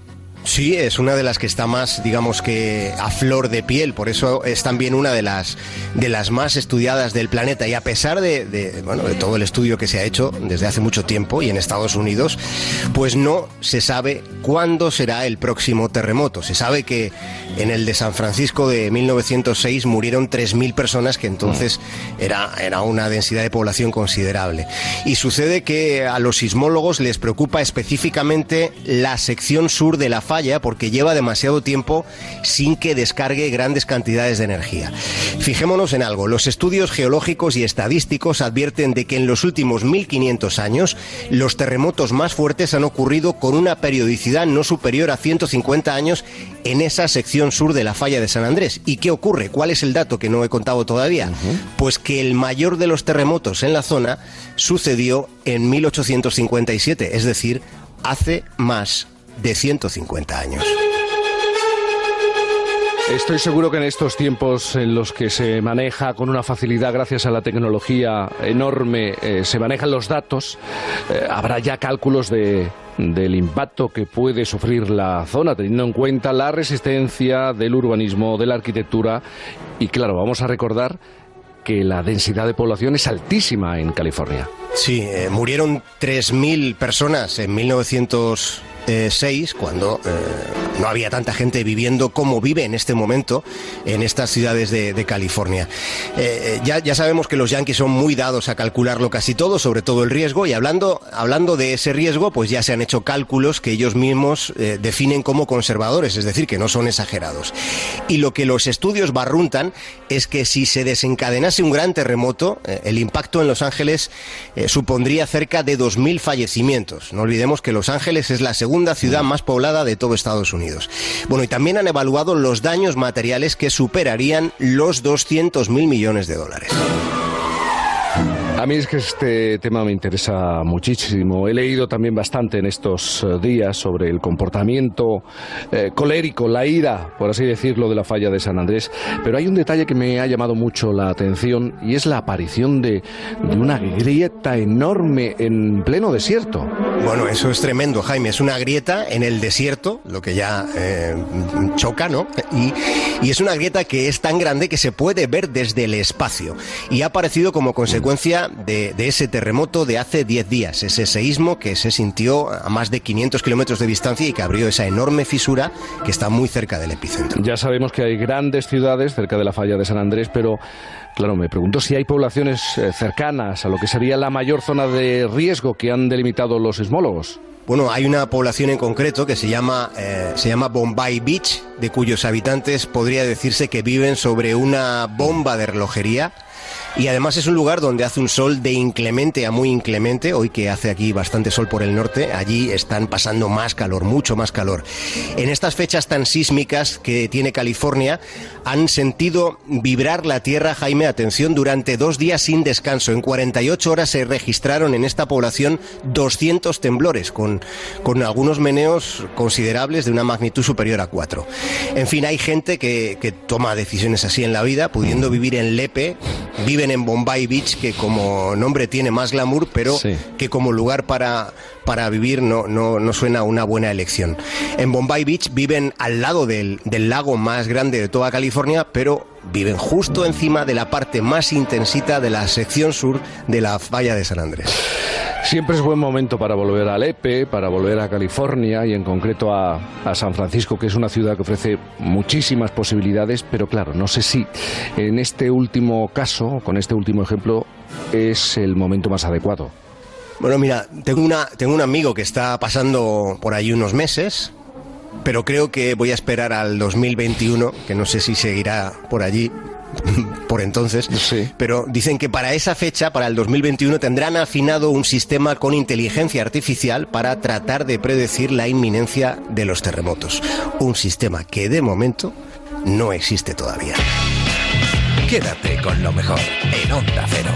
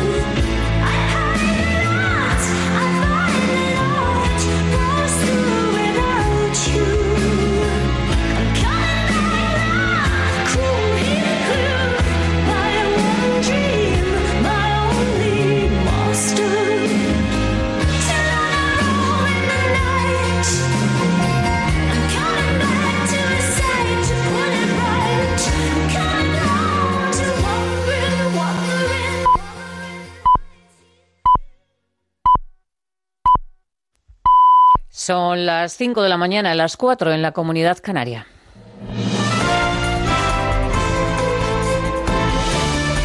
Noticias en Onda Cero. Buenos días. Las negociaciones para la investidura de Pedro Sánchez se reactivan después de que ayer, de forma inesperada, Pablo Iglesias anunció que renuncia a entrar en el Consejo de Ministros. Esta renuncia desbloquea las negociaciones y se interpreta como un paso atrás de Iglesias para forzar a Pedro Sánchez a aceptar un gobierno de coalición. Un gobierno en el que los de Podemos aspiran a tener cuatro o cinco carteras. La investidura comienza el lunes y las negociaciones van a ser contrarreloj. He estado reflexionando en estos días y no voy a ser la excusa para que el PSOE evite ese gobierno de coalición. Mi presencia en el Consejo de Ministros no va a ser el problema siempre y cuando el PSOE asuma que no puede haber más vetos y que la presencia de Unidos Podemos en el próximo gobierno tiene que ser proporcional a los votos y que la propuesta lógicamente la va a hacer Unidas Podemos. Iglesias se aparta y el movimiento ha sido recibido entre los partidos nacionalistas bastante bien. La investidura de Sánchez depende de la abstención de estos partidos. Esquerra Republicana sigue abierta a la abstención y apuesta por la reelección de Sánchez. Gabriel Rufián se lo ha dicho muy claro, tanto a Sánchez como a Pablo Iglesias, que no se levanten de la mesa hasta que haya acuerdo. Y les pedimos que se pongan de acuerdo para comenzar a caminar. Para poder hablar con alguien, primero tienes que llamarle que hagan el favor de llamarse, de sentarse en una mesa y no moverse de ahí hasta el último minuto. Este pato lo va a pagar toda la izquierda, toda. La responsabilidad es histórica. Desde el Partido Popular y desde Ciudadanos instan a Sánchez a formar gobierno para poner a España en marcha, pero denuncian que estamos asistiendo a un teatrillo y a un culebrón de verano. José Manuel Villegas critica que estén hablando más de sillones que de los problemas de los ciudadanos. Los españoles estamos cansados ya de este culebrón de verano eh, Sánchez Iglesias, Iglesias Sánchez. Que lo que no se está hablando es de políticas, no se está hablando de qué va a pasar con los españoles en los próximos cuatro años, qué va a pasar con los impuestos, qué va a pasar con la economía. Y estamos una y otra vez ante la presunta discusión sobre los nombres, sobre las sillas, sobre quién está en un ministerio o quién está en otro ministerio. Y de la economía destacamos que el sector del automóvil prevé fabricar 170.000 coches menos y pronostican que las ventas van a bajar un 3%. Ante este panorama, el sector nuevamente pide ayudas, ayudas para renovar el parque automovilístico. Daniel Fernández. La industria del automóvil avisa del frenazo. Desde el sector piden la aplicación de un IVA reducido para fomentar la compra de vehículos eléctricos. En definitiva, medidas que animen al cliente a comprar y dejar de lado la incertidumbre que se vive. Una incertidumbre que el sector calcula ha hecho que no se vendieran unos 45.000 vehículos. El freno en las matriculaciones desde septiembre del año pasado y la caída de ventas tampoco ayudan. Se prevé que Hacienda ingrese 350 millones menos. Sin embargo, la producción está resistiendo esta caída, como reconocía Mario Armero, presidente de la Asociación de Fabricantes de automóviles. La producción española está aguantando el tirón más que las ventas en España, donde las ventas españolas en España la caída es muy superior a la caída en Europa. En 2018, la edad media del parque automotor rozó los 12 años y medio. Señalan que hay que trasladar un mensaje de tranquilidad al comprador del coche diésel y, como el resto de sectores, dicen que esta inestabilidad política tampoco ayuda a la recuperación del sector. En deportes, noticia de esta madrugada, hay caso Bale en el Real Madrid. En su primera rueda de prensa en Houston, el entrenador Zidane ha dicho que Bale no es un problema para el club, pero ha reconocido que su papel no ha cambiado desde el mes de junio. Y en junio, Zidane no contaba con el galés en las últimas alineaciones. Vamos hasta Houston, enviado especial de Onda Cero, Edu Pidal. Buenos días. ¿Qué tal? Muy buenas. En la previa de su estreno ante el Bayern de Múnich, Zinedine Zidane ha dado la primera rueda de prensa del verano con muchos temas encima de la mesa, sobre todo de mercado. No ha hablado directamente de Pogba, pero ha dicho que el club tiene muy claro lo que quiere y que trabaja en ello. Y sobre Gareth Bale, su pensamiento no ha cambiado. No cuenta con el galés, pero ha dicho que no supondría un problema tenerlo en la plantilla. No, no es un problema, porque yo no te puedo decir que un jugador es, es, es un problema. Eh, Gareth tiene un contrato está aquí, y, pero lo que te puedo decir es que puede, puede pasar de todo, ¿sabes?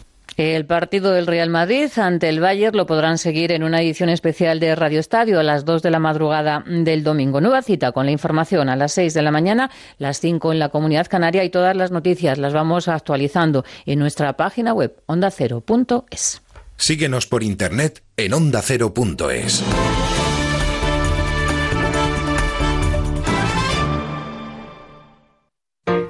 Solo en julio. Solo los domingos de 9 a 11 de la noche. Edición limitada. En todas las emisoras de Onda Cero. Bueno, también en la web. Vale. En todas las emisoras de Onda Cero y en nuestra web. Y en la aplicación, en la aplicación también. Sí, sí, también. Bueno, solo en julio, eso sí, ¿no? Sí, sí, que en agosto me voy de vacaciones. David del Cura. Los domingos de julio a las 9 de la noche. A misa no llegamos. Edición para coleccionistas. Te mereces esta radio. Onda Cero. Tu radio.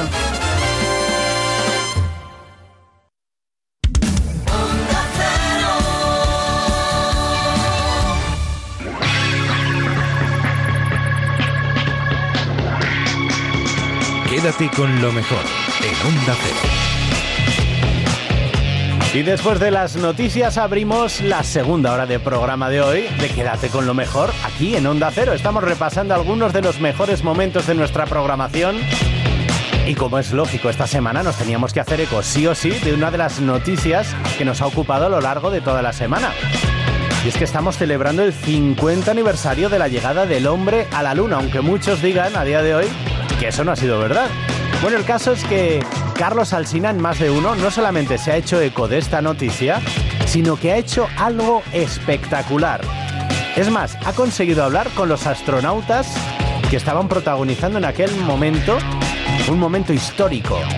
Vamos a escuchar un fragmento del momento del más de uno aquí en Onda Cero. Entiendo que vamos a poder escuchar, es lo que nos ha explicado al menos la NASA, las comunicaciones entre el Apolo, o sea, entre los astronautas y el control de Houston, que es quien ha asumido ya la, la dirección de la misión. Hasta este momento no hemos escuchado la voz de los astronautas, pero deberíamos empezar a hacerlo en... Recibido, Houston. Este es la voz de Armstrong. Listos para el módulo 1, Charlie. 1, Charlie. Eso es que han, han entrado en un modo de aborto. El lanzamiento posee como cinco modos de aborto dependiendo del régimen de vuelo en el que se entre. Y ahora han pasado al modo 1 Charlie. Estamos escuchando la conversación. Apolo 11, aquí Houston. Esto es Houston. Tenéis el go para la separación. Apagado el motor interior. Confirmamos apagado del motor interior. ¿Qué significa apagado del motor interior?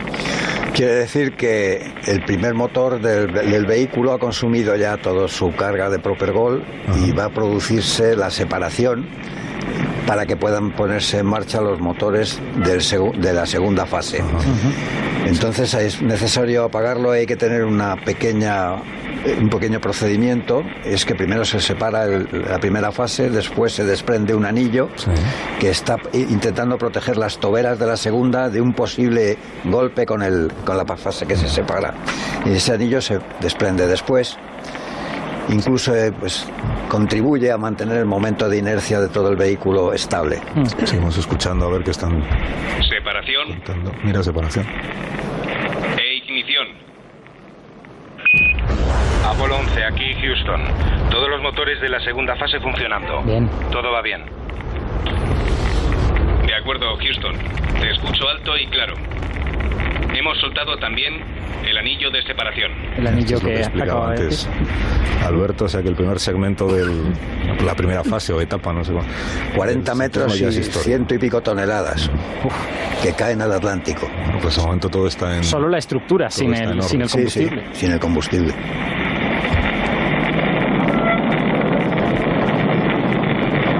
Torre también fuera, Houston. Recibido. Torre fuera. Por fin tengo una ventana para mirar fuera, Houston. La torre es eso que va arriba de todo del. Sí, se refiere a la torre de escape, que es un realmente es un motor de combustible sólido que en caso de que se detecte una explosión del lanzador, pues eso los, los separaría ¿no? de- del lanzador a una velocidad vertiginosa. Ha dicho que ya tiene una ventana porque iba tapado hasta ese momento la, la ventana. Creo que era Collins el que hablaba. ¿no? Sí, era, era Collins. Eso es porque la, la torre de escape eh, tiene después de ella como una cubierta también. Y cuando se separa, se separa esa cubierta térmica también de, del módulo de mando. Entonces, bueno, pues las ventanas que tiene el módulo de mando se quedan sin esa cubierta y por eso ya puede ver Collins por fuera. Bueno, pues mientras eh, seguimos recibiendo, joder, es muy emocionante escuchar a los. Un apunte. En el caso de que hubiera explosión del Saturno, cuando está despegando, que es cuando habría que utilizar la palanca de, des- de escapatoria, equivaldría a una bomba de 534 kilotones. Wow. Para conseguir separar la cápsula en la que van ellos del resto del. Eso es, por eso es necesario alejarse rápidamente de Mandarlos a esa tomar posible viento, bomba. Por decirlo en términos es. técnicos, ¿no? Mandarlos a tomar viento. Bueno, son las 10 y 25 minutos de la mañana, son las 9 y 25 minutos en las Islas Canarias, en Onda Cero. Estamos viviendo en directo la aventura del Apolo 11 que ha despegado hace unos minutos. Enseguida vamos a explicar todo lo que le toca hacer a partir de este momento. Lo estamos viviendo en directo hace 50 años. Hemos completado ya estos primeros minutos. Tomamos un, un respiro muy cortito, de verdad, y enseguida continuamos. Nuestro destino esta mañana es la Luna.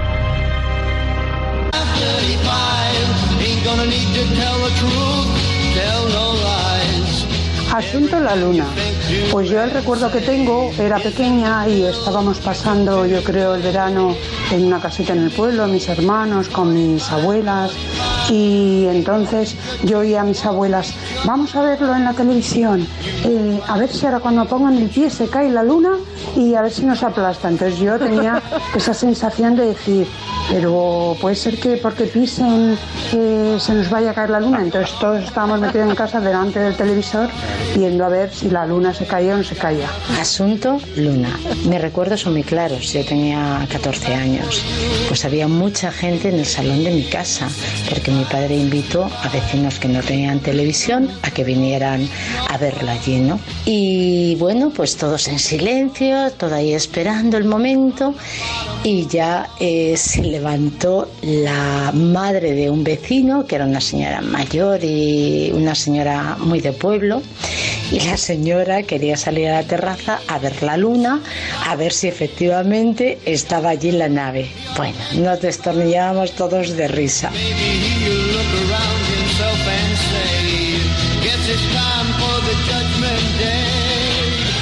32 minutos de la mañana, es 16 de julio, estamos en el año 2019, o sea, 50 años después. Bueno, ya está, ya está volando. Ahora contaremos en qué punto se encuentra exactamente el Apolo con los, con los tres astronautas y cuáles son los planes que tienen para estos próximos minutos. Pero antes quiero que nos acerquemos a la playa donde tenemos a Mercedes Pascua, una de nuestras reporteras, porque venimos contando que son cientos de miles de personas las que se han desplazado hasta Cabo Cañaveral, ahí en Florida, para ver y acaban de ver, y por eso quiero conocer los testimonios, ¿no? Como lo han visto allí, pues a solo 5 kilómetros de distancia de donde ha ocurrido todo. Quédate con lo mejor en Onda Cero. ¿Sabías que por cada humano del planeta hay 17 millones de moscas? Es abrumadora, ¿eh? La cifra. Bueno, pues estas cosas y muchas más las sabe Xavier Sistach, el autor del libro Historias de las moscas y de los mosquitos, que esta semana ha hablado con Carlos Alsina en más de uno acerca de este insecto que nos vuelve locos, sobre todo ahora en verano. Vamos a ver qué es lo que le contaba Carlos Alsina. Voy a Barcelona porque nos acompaña en Onda Cero Barcelona esta mañana Xavi Sistac, que es entomólogo y tiene un libro apasionante que se llama Historia de las moscas y de los mosquitos. Avisa y no hubiera dicho que le mató a la mosca porque seguro que este señor las defiende. Vamos a preguntárselo. Eh, hola Xavi, buenos días. Hola, buenos días. ¿Cómo estás? Buenos días. Ah, pues bien, sin moscas. Qué suerte, ¿no? en el estudio no hay. Cuando hay una mosca en un estudio de radio es terriblemente incómodo. A no ser que sea la que se la haya invitado a, a conversar, ¿no? No te creas que se dan muy buena conversación las moscas y sin embargo consiguen que te despistes de cualquier cosa que estés haciendo porque tu única obsesión es espantar a la mosca y entonces se desordena el programa y acabas hablando de cosas Sale que no todo son, mal, sale todo mal. sí. Esto es así. Entonces, la pregunta fundamental esta mañana, eh, Xavi, es ¿por qué son tan pesadas las moscas? Si hay algún motivo.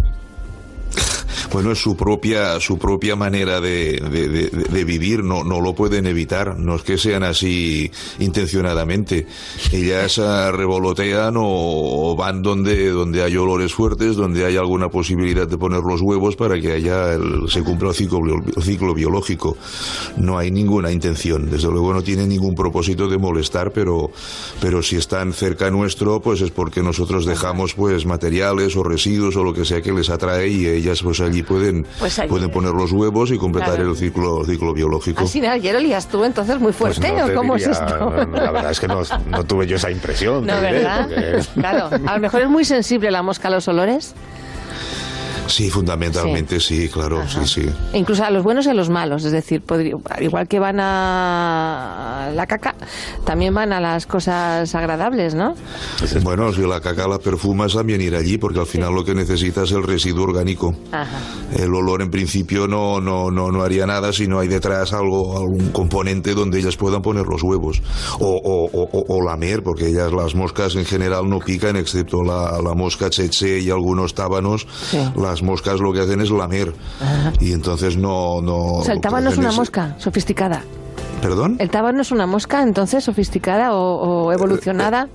No, los tábanos serían dípteros como las moscas, Sí. pero son picadores. Ajá, Y algunos tábanos pueden transmitir unos parásitos que son unos gusanos eh, diminutos y la, la- la mosca tsetse pues puede transmitir unos patógenos que son eh, bueno, los que producen la enfermedad del sueño en África, pero el resto de moscas o la Sí. mosca común como la, la conocemos no, no son capaces de picar. Ajá. Lamen y también pueden transmitir enfermedades con esta con, con, con, con esta con esta acción porque en donde donde ellas viven si hay patógenos si hay si hay bacterias virus los pueden recoger entre sus entre la trompa entre las, las patas los pelos de las patas el abdomen y entonces vehicular esos patógenos pues eh, donde haya agua o comida y luego lo- se alimenta el ser humano y, y entonces pues eh, se transmite la enfermedad Xavier, está usted haciendo un relato sobre las moscas que no les está dejando mu- muy bien paradas. Entonces, mi pregunta que quiero hacerle es, ¿para qué sirven las moscas?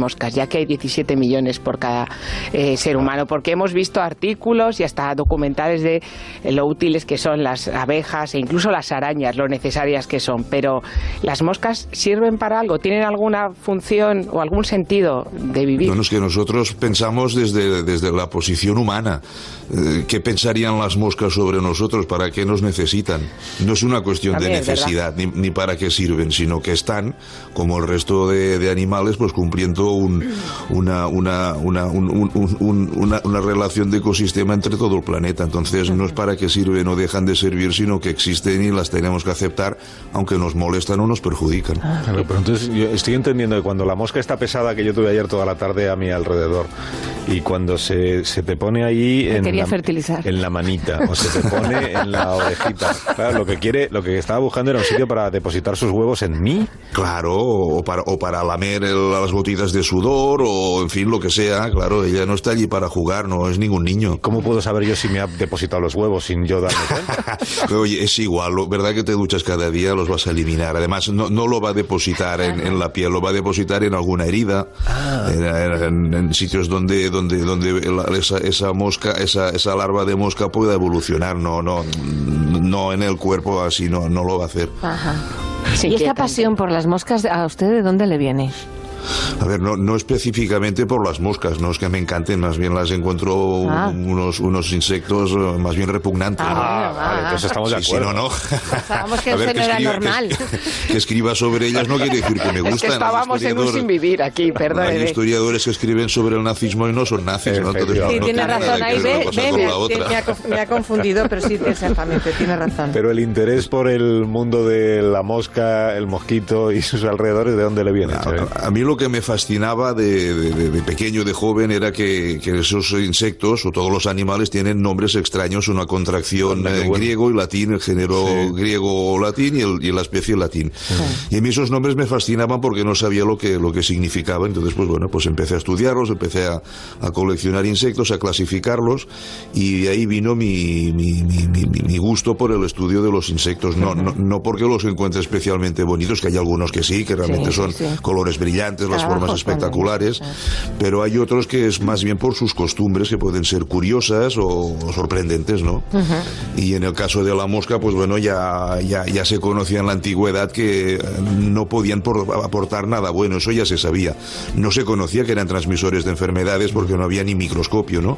Pero ya se sabía que buenas no eran. Por ejemplo, hay una leyenda kurda que habla de que en, la, en, la- en el arca de Noé, eh, Noé eh, hubo, hubo una, una- un, un golpe con una roca, la, la- la nave chocó contra una roca, hubo una vía de agua y Noé le pidió a la serpiente que, que taponara ese agujero con su cuerpo. La, la serpiente se enroscó, pero antes le dijo que como compensación, si ella evitaba que la nave se hundiera, lo que quería es que Noé la alimentara con alguno de, los- de esos, de esos animales. Y entonces, pues eh, bueno, Noé le dijo que sí, la serpiente taponó el agujero, luego se reparó, el arca no, no se hundió, y cuando la serpiente pidió una recompensa, entonces Noé le dijo que no, que no le podía dar ningún animal porque precisamente lo que hacía era preservar a los animales de, de- de su desaparición. Total, que la serpiente entonces eh, se enfadó y el contrato que se había firmado lo quemó y de esas cenizas pues salieron moscas, mosquitos, piojos, en fin, que ya desde la más a- a- desde la más remota antigüedad se sabía que estos animales no eran buenos, no solo porque chuparan la sangre en algunos casos, sino porque no portaban nada, nada positivo, ¿no? 609 83 1034 Asunto las moscas. Quédate con lo mejor en Onda Cero. Si te gusta el teatro, si te gustan los grandes actores y las grandes actrices, estás de enhorabuena porque Lola Herrera vuelve al teatro para hacer 5 horas con Mario. Está en el Teatro Bellas Artes de Madrid y asegura que es uno de los mayores regalos que le hayan vuelto a permitir hacer esta obra de teatro. Bueno, y hablando de regalos, Carlos Alsina en más de uno también le hizo un regalo con un recibimiento impresionante. Bueno, y una entrevista espectacular. Vamos a escuchar un fragmento en Quédate con lo mejor. Se sube al escenario del Bellas Artes de Madrid otra vez con 5 horas.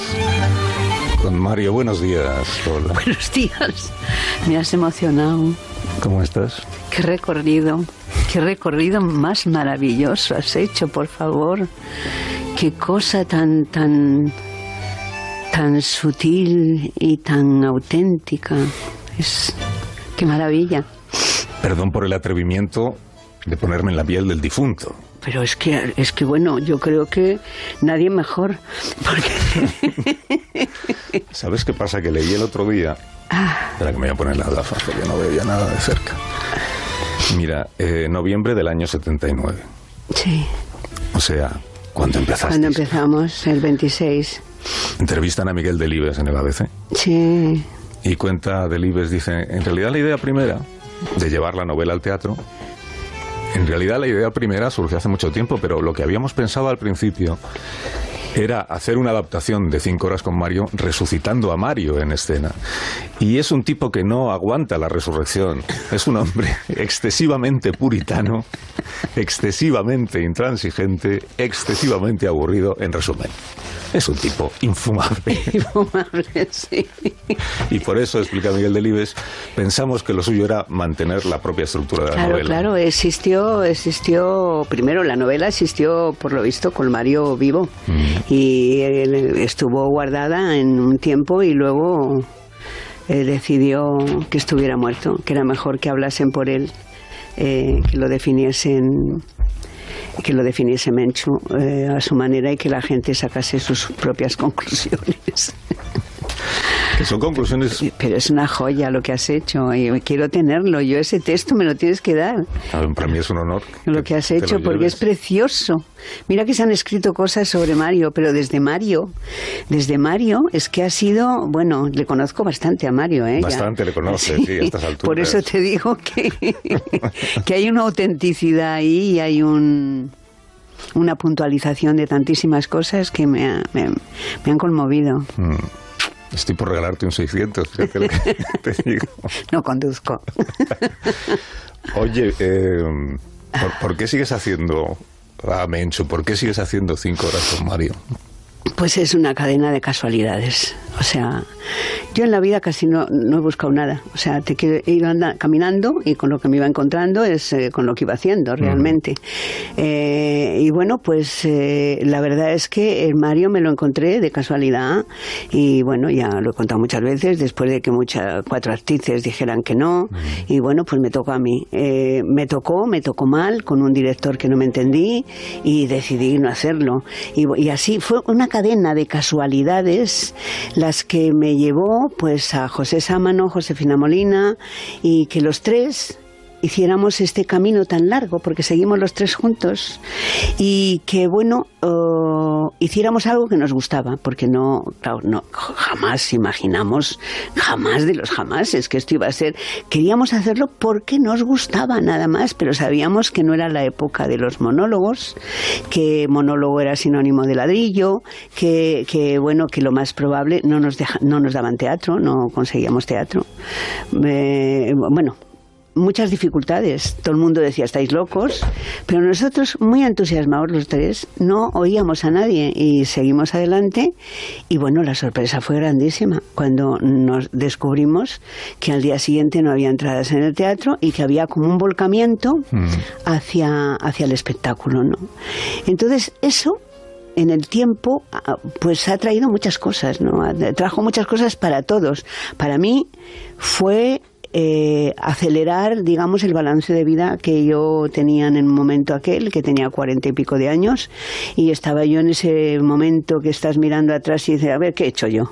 Y eh, bueno, pues eh, digamos que Carmen y cinco horas me ayudaron a hacer ese balance. Indudablemente fue una cosa bastante compleja, pero lo cierto es que, bueno, que en el camino eh, lo hemos, hemos ido haciendo y yo sigo haciendo Carmen porque en el 2016 era el 50 aniversario de la edición de la novela y entonces, bueno, pues había que hacer algo. Y entonces eh, me propusieron esto. Yo en un principio dije, qué barbaridad, tener que estudiar otra vez. el-".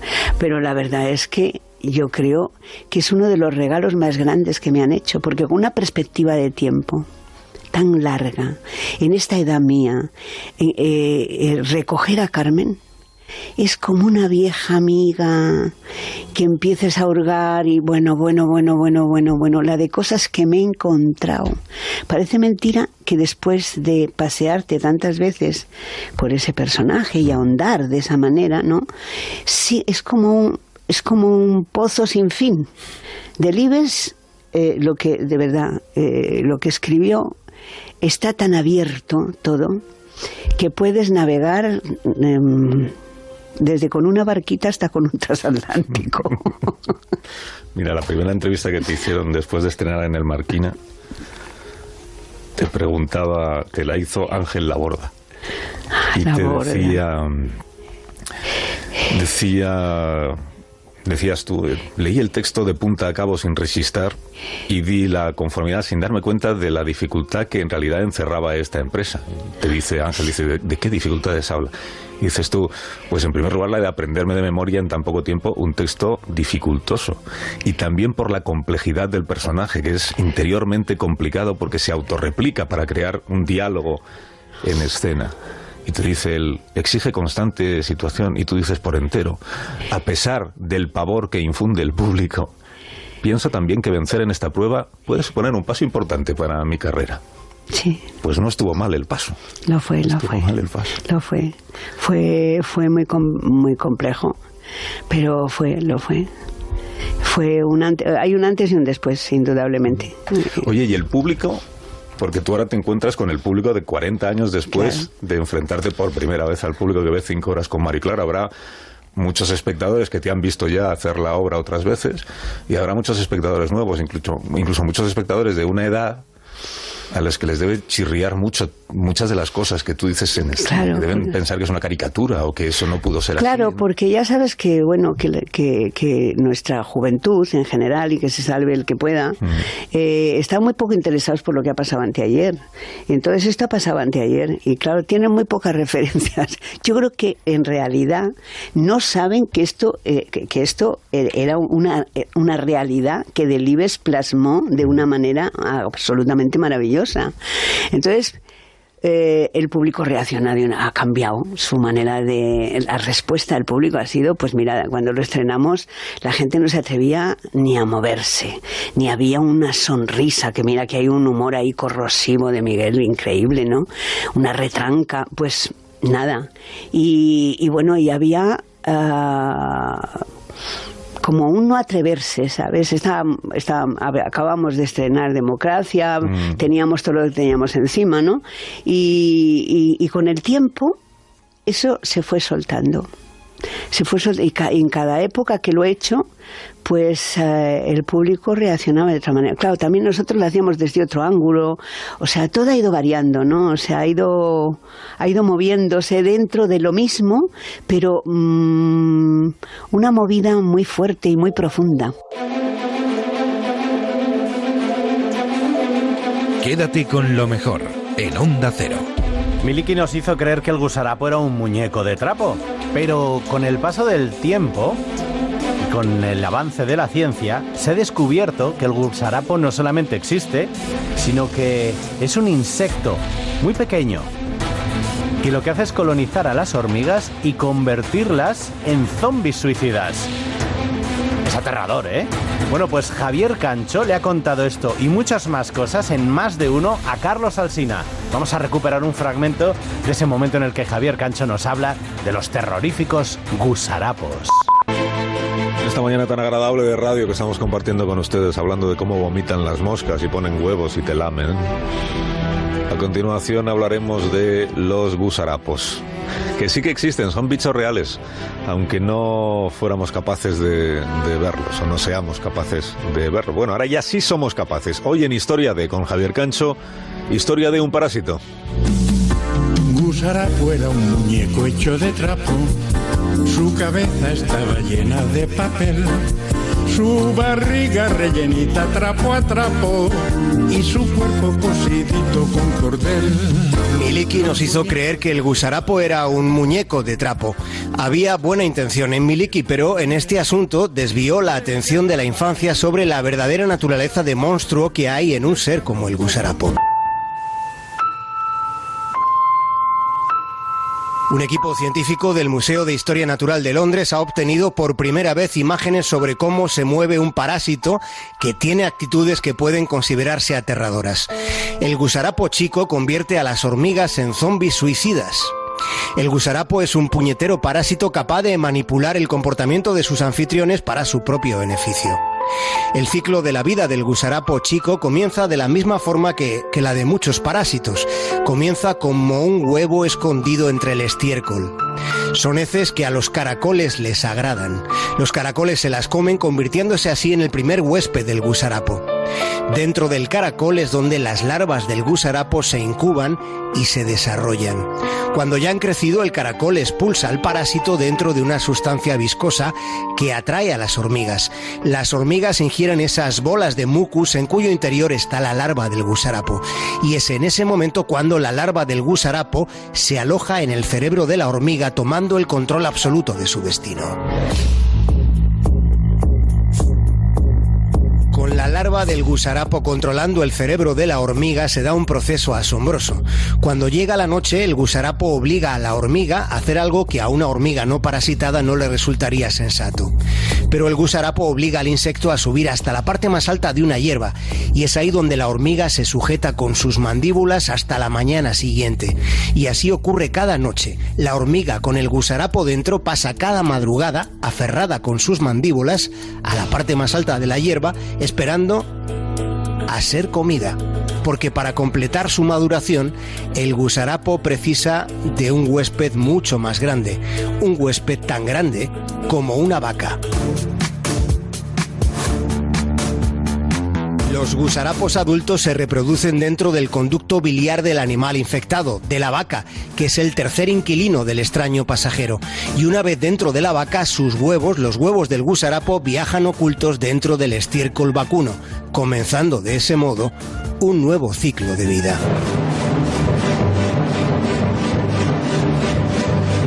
Que ha sido descubierto utilizando una microtomografía de rayos X, los científicos del Museo de Historia Natural detectaron el instante en el que el parásito invade la región del cerebro de la hormiga, obligándola a mantenerse sujeta a la parte alta de la hierba, aferrándose con la mandíbula, esperando a ser comida por una vaca. En ocasiones los caminos de la naturaleza son inescrutables, pero hasta un vericueto tan recóndito como el del gusarapo ha sido contemplado. El gusarapo existe e incluso podría estar dentro de ustedes, porque aunque los gusarapos suelen instalarse en los aparatos digestivos de los rumiantes, en ocasiones también llegan a las barrigas humanas. Esperemos que no alcancen la nuestra, ¿verdad?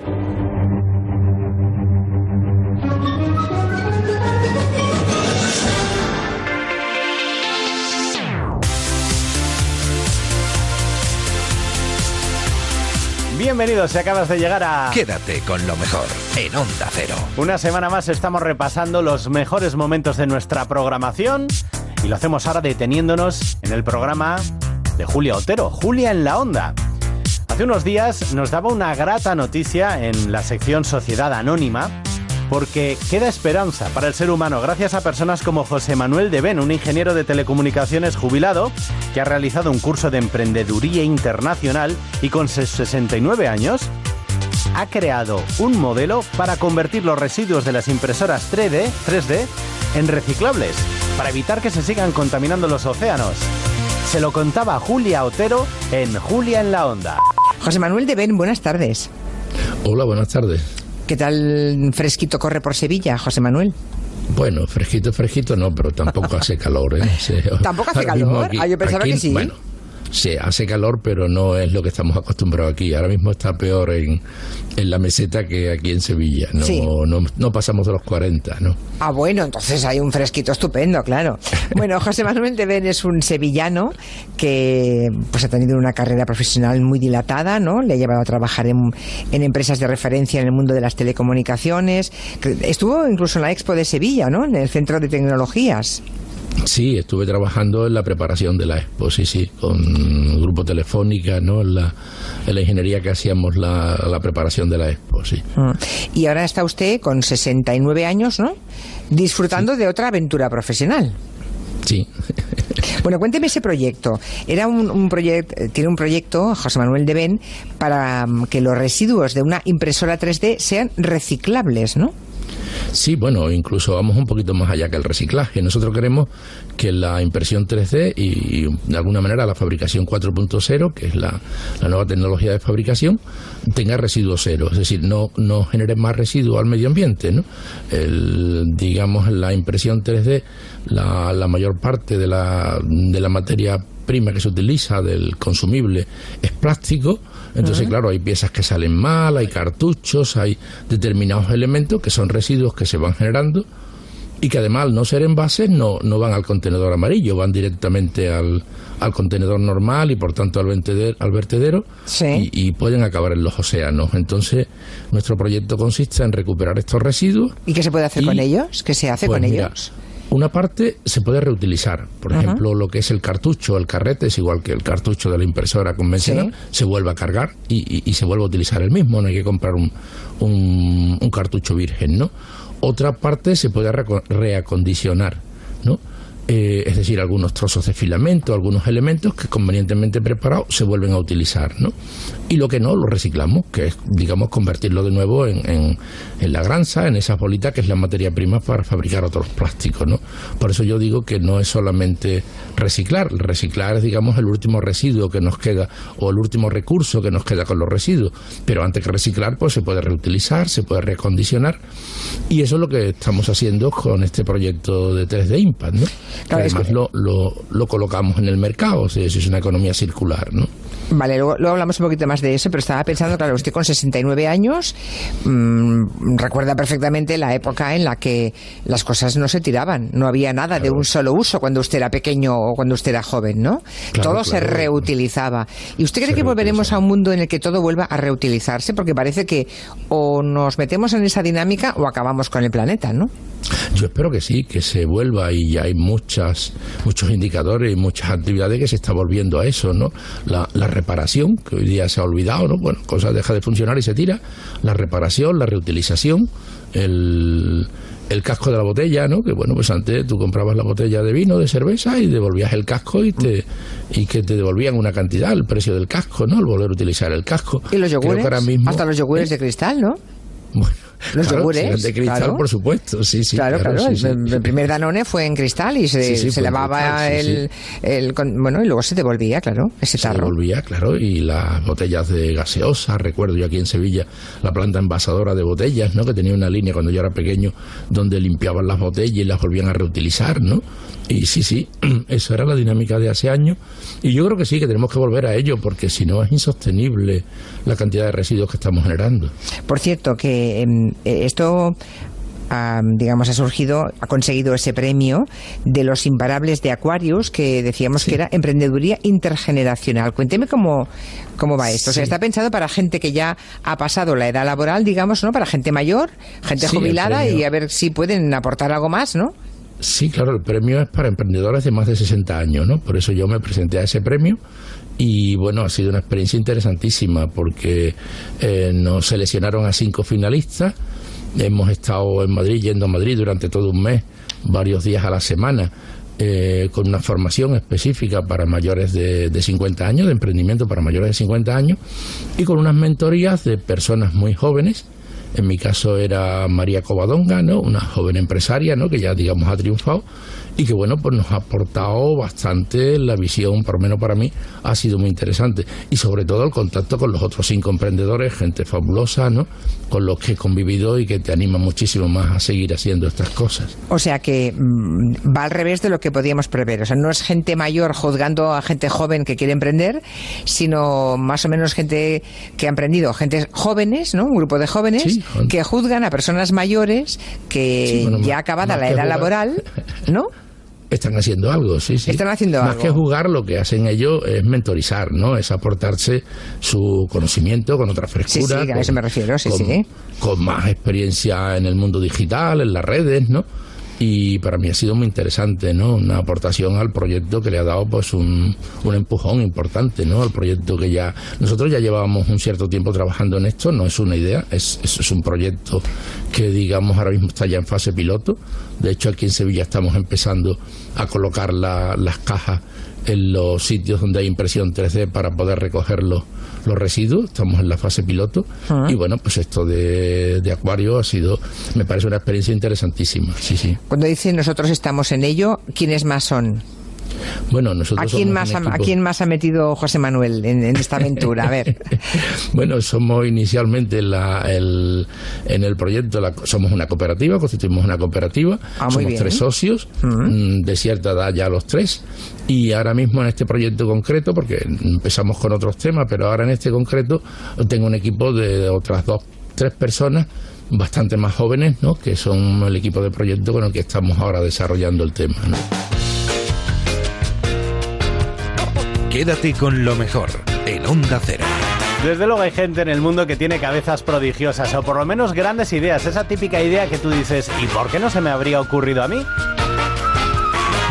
Precisamente Gina Tost le presentaba a Julia Otero en Julia en la Onda hace unos días la historia de From the Bench, una empresa de Alicante que desarrolla videojuegos deportivos para las grandes ligas del mundo y están arrasando.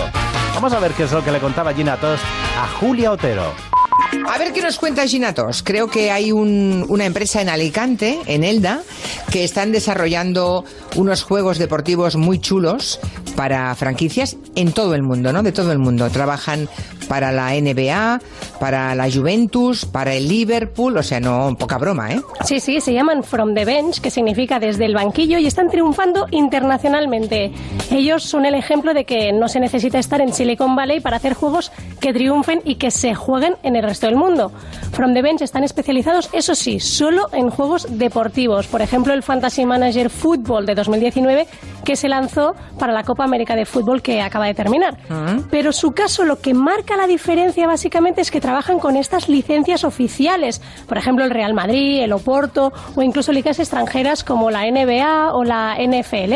Para hablar de ello tenemos al teléfono a David Cremadas, que es el director de marketing de From the Bench. From the Bench. Ahora saludamos a David. Buenas tardes, David.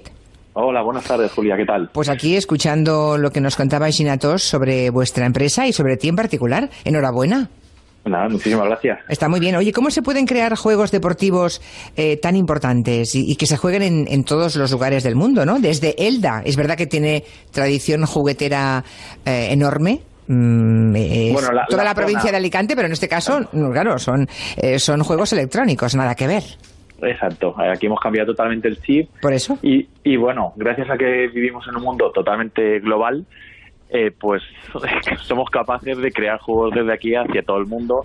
Y también principalmente que desde un principio hemos tenido una mentalidad eh, de empresa grande, de, de intentar trabajar con los mejores.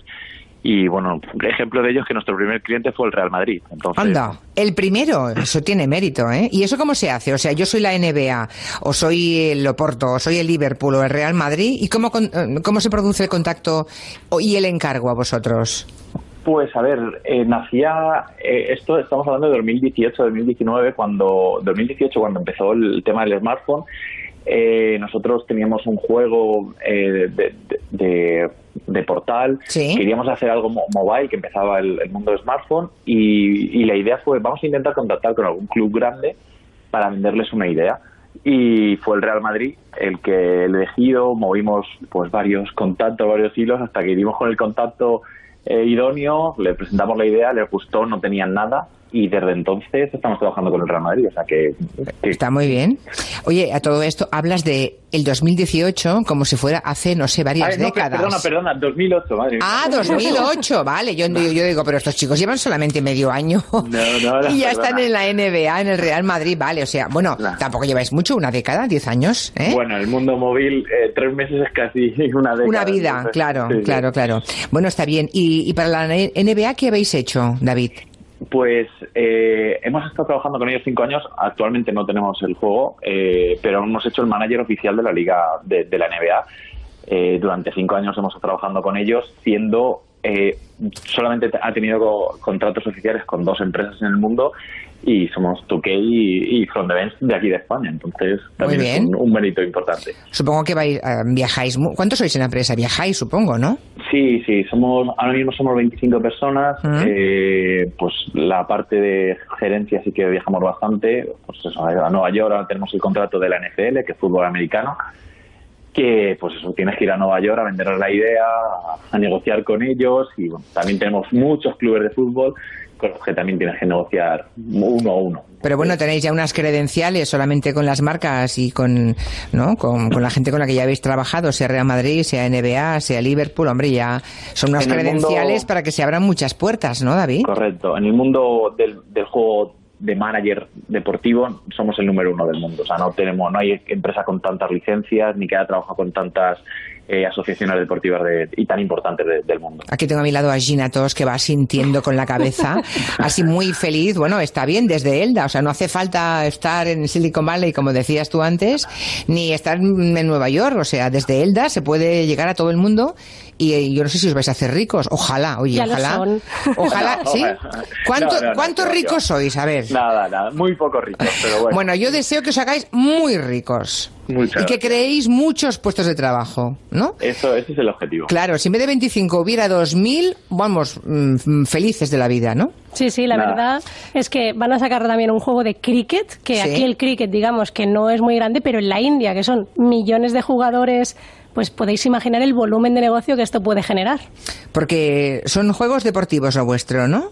Sí, son juegos manager, todos, todos ellos, y bueno, ahora lo que decía Gina, eh, explorando qué, qué deportes pueden tener también eh, mucho tirón, pues India tiene 750 millones de dispositivos móviles. Wow. Eh, es un mercado que si, bueno, que si llegas a una cuota de mercado del 3%, pues imagínate. Ya, a por los indios, usuarios. o no, a por, lo- a por los indios, pero vamos, sin pensarlo, ¿eh? Así que bueno, vamos a explorar y por qué no. Si hemos conquistado el mercado americano, ¿por qué no el indio? Aunque Hombre. sea muy diferente, la verdad.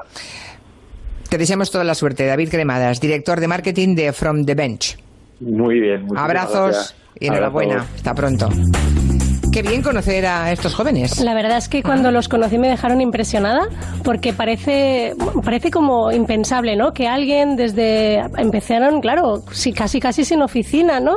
Que desde Elda que puedas llegar a, a clubes tan grandes, tan internacionales y sí que es verdad que tienes que moverte para ir a vender, pero una vez lo has vendido, vuelves a Elda Sí. y te pones a trabajar. Lo primero, digamos, la pre- el primer año debe ser complicadísimo y el segundo. O el tercero ab- también. Sí, abrir, abrir esa puerta, pero una vez que está abierta, ahora con talento y esfuerzo, seguro que pueden seguir muchos años. Y si lo haces bien, seguramente que el Real Madrid abrió paso hacia otros clubes, Claro, ¿no? claro, y, te presentan a la gente y es muchísimo más fácil. Pero abrir la puerta del Real Madrid como la primera puerta que se te abre, no solamente dice mucho de esta empresa, sino dice mucho del Real Madrid también, ¿eh? De una empresa que apuesta por esas empresas de nueva creación. A ver, sí, sí, eh, es bueno que lo hagamos desde España, ¿no? A ver si descubrimos que algún club de fútbol español contrata a un americano o a un inglés o teniendo aquí esta gente tan buena, ¿no?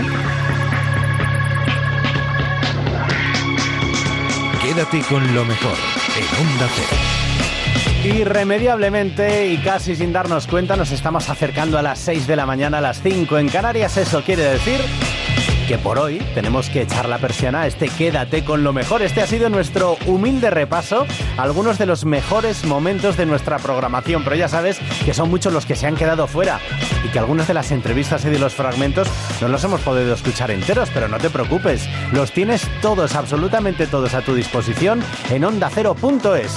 Y si tienes un dispositivo Alexa, puedes liberar las skills de Onda Cero y pedirle que te ponga esos grandes momentos de nuestra programación cuando quieras y cuando mejor te venga.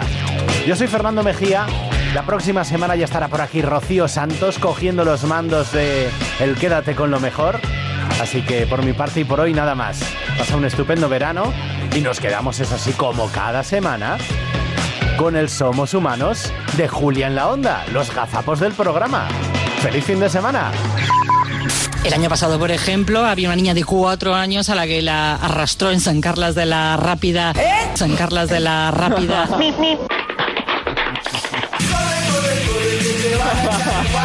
No, perdón, que me he equivocado.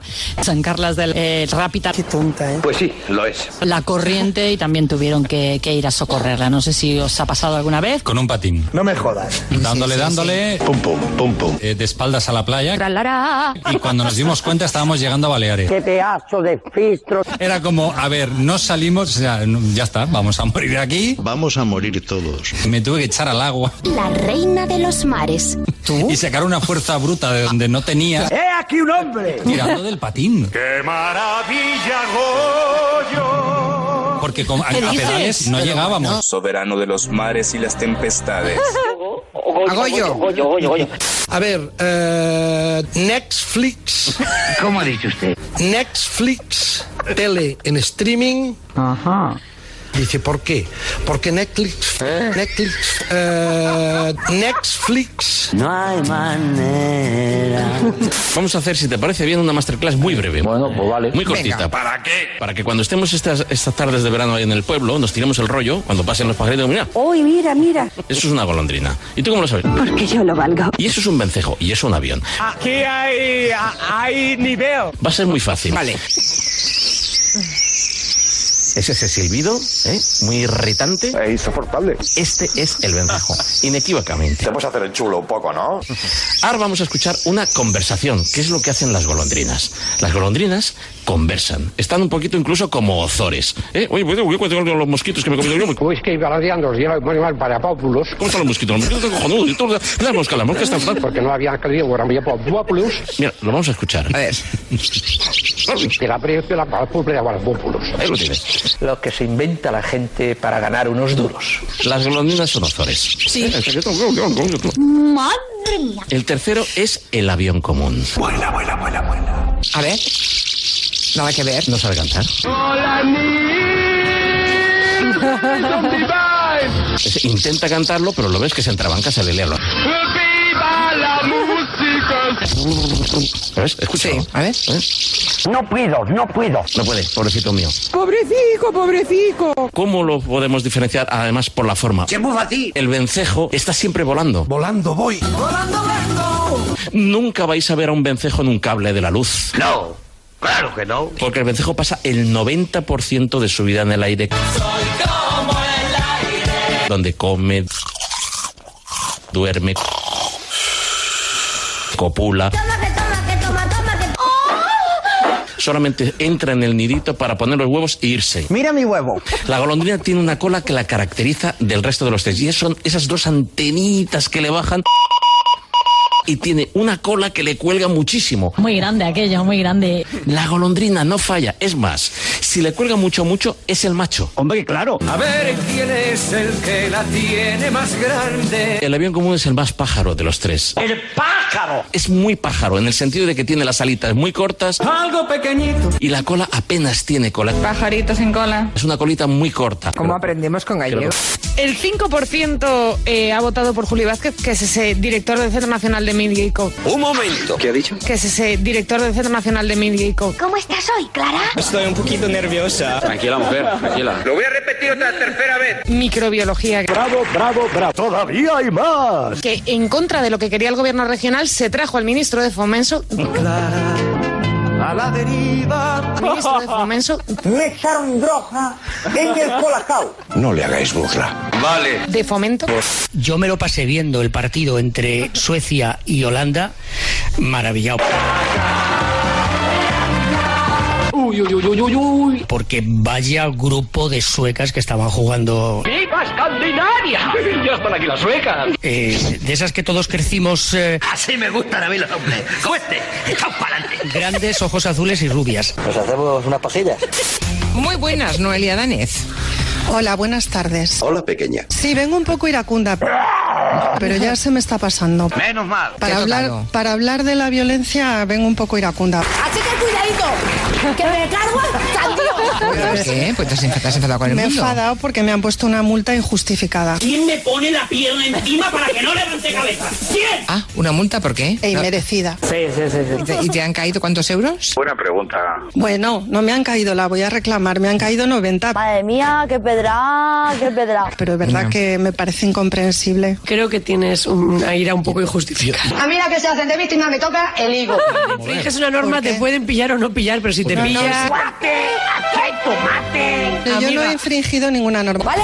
Hombre. Estaba en todos los coches estacionados. Pero igual que el estén mío. todos... Yo quiero que se peleen, que, que discutan. A ver, eh, a ver, en Y términos... desde hace mucho tiempo. en- Noelia, en términos normales. Es decir, Atención, follón, follón. eh, que todo el mundo eh, infrinja una cosa no hace Es que no, se hemos multar por infringido, ella. es que no estábamos infringiendo Este gabinete nada. de la violencia Sí, vamos promete. a- Si podemos arreglarlo a hostias, ¿por qué vamos a, a arreglarlo dialogando? El debate que estamos teniendo hoy con eso.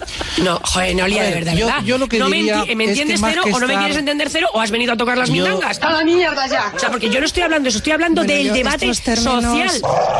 No, Bueno, me parece. Estoy hablando del no- debate social. si no te no de nuestro debate. Si no te social. entiendo, que puede ser que no te entienda, desde luego no es porque mi intención esté tocar nada. Hombre, es Porque que- a lo mejor no estamos de acuerdo, no es que No, no, no, entienda, no, no Por favor, ¿podrían hacerme un sitito entre las dos? Un poquito la No vuelta es que no estemos de acuerdo, es que, a no, lo que es que estás haciendo como que no me entiendes. Se sacarían los ojos a punta de tijera. Que es diferente. Creo que más que hablar de ¿tú cómo unicornios... puedes decir lo que estoy haciendo yo y si te entiendo no Por simplemente a lo mejor Podemos discrepar. el coño ya. Creo que más que hablar de unicornios, hablamos para los unicornios. ¿Qué dices, hombre? Y hay una clarísima ganadora, una película que se llama Dragon Ball Evolution. Espera, espera, espera, espera, rubia. How you pick? ¿En inglés? Dragon Ball Evolution. ¡Que esto no es así! ¿Cómo se dice? Dragon. ¿Cómo? Dragon. Dragon. Siempre he sido rubia con el pelo largo. legislando sobre esto, no se está cuidando esta parte y por tanto no hay una elección libre, ¿no? Eh, Eva, se acaba el tiempo, lo siento. Eh, Perfecto. nos hemos levantado hoy de mal humor, ¿eh? Sí, le digo yo que sí. ¿Y qué somos? Actualité, cuore, socialité y entretenité. No, hija, no. ¿Qué somos? Una multa injustificada. ¡Ay, qué pesada, mi amor! ¿Qué somos? Dragon Ball. Sí, hija, sí. Somos humanos. Bueno. Saludos a Clara. Quédate con lo mejor en Onda Cero.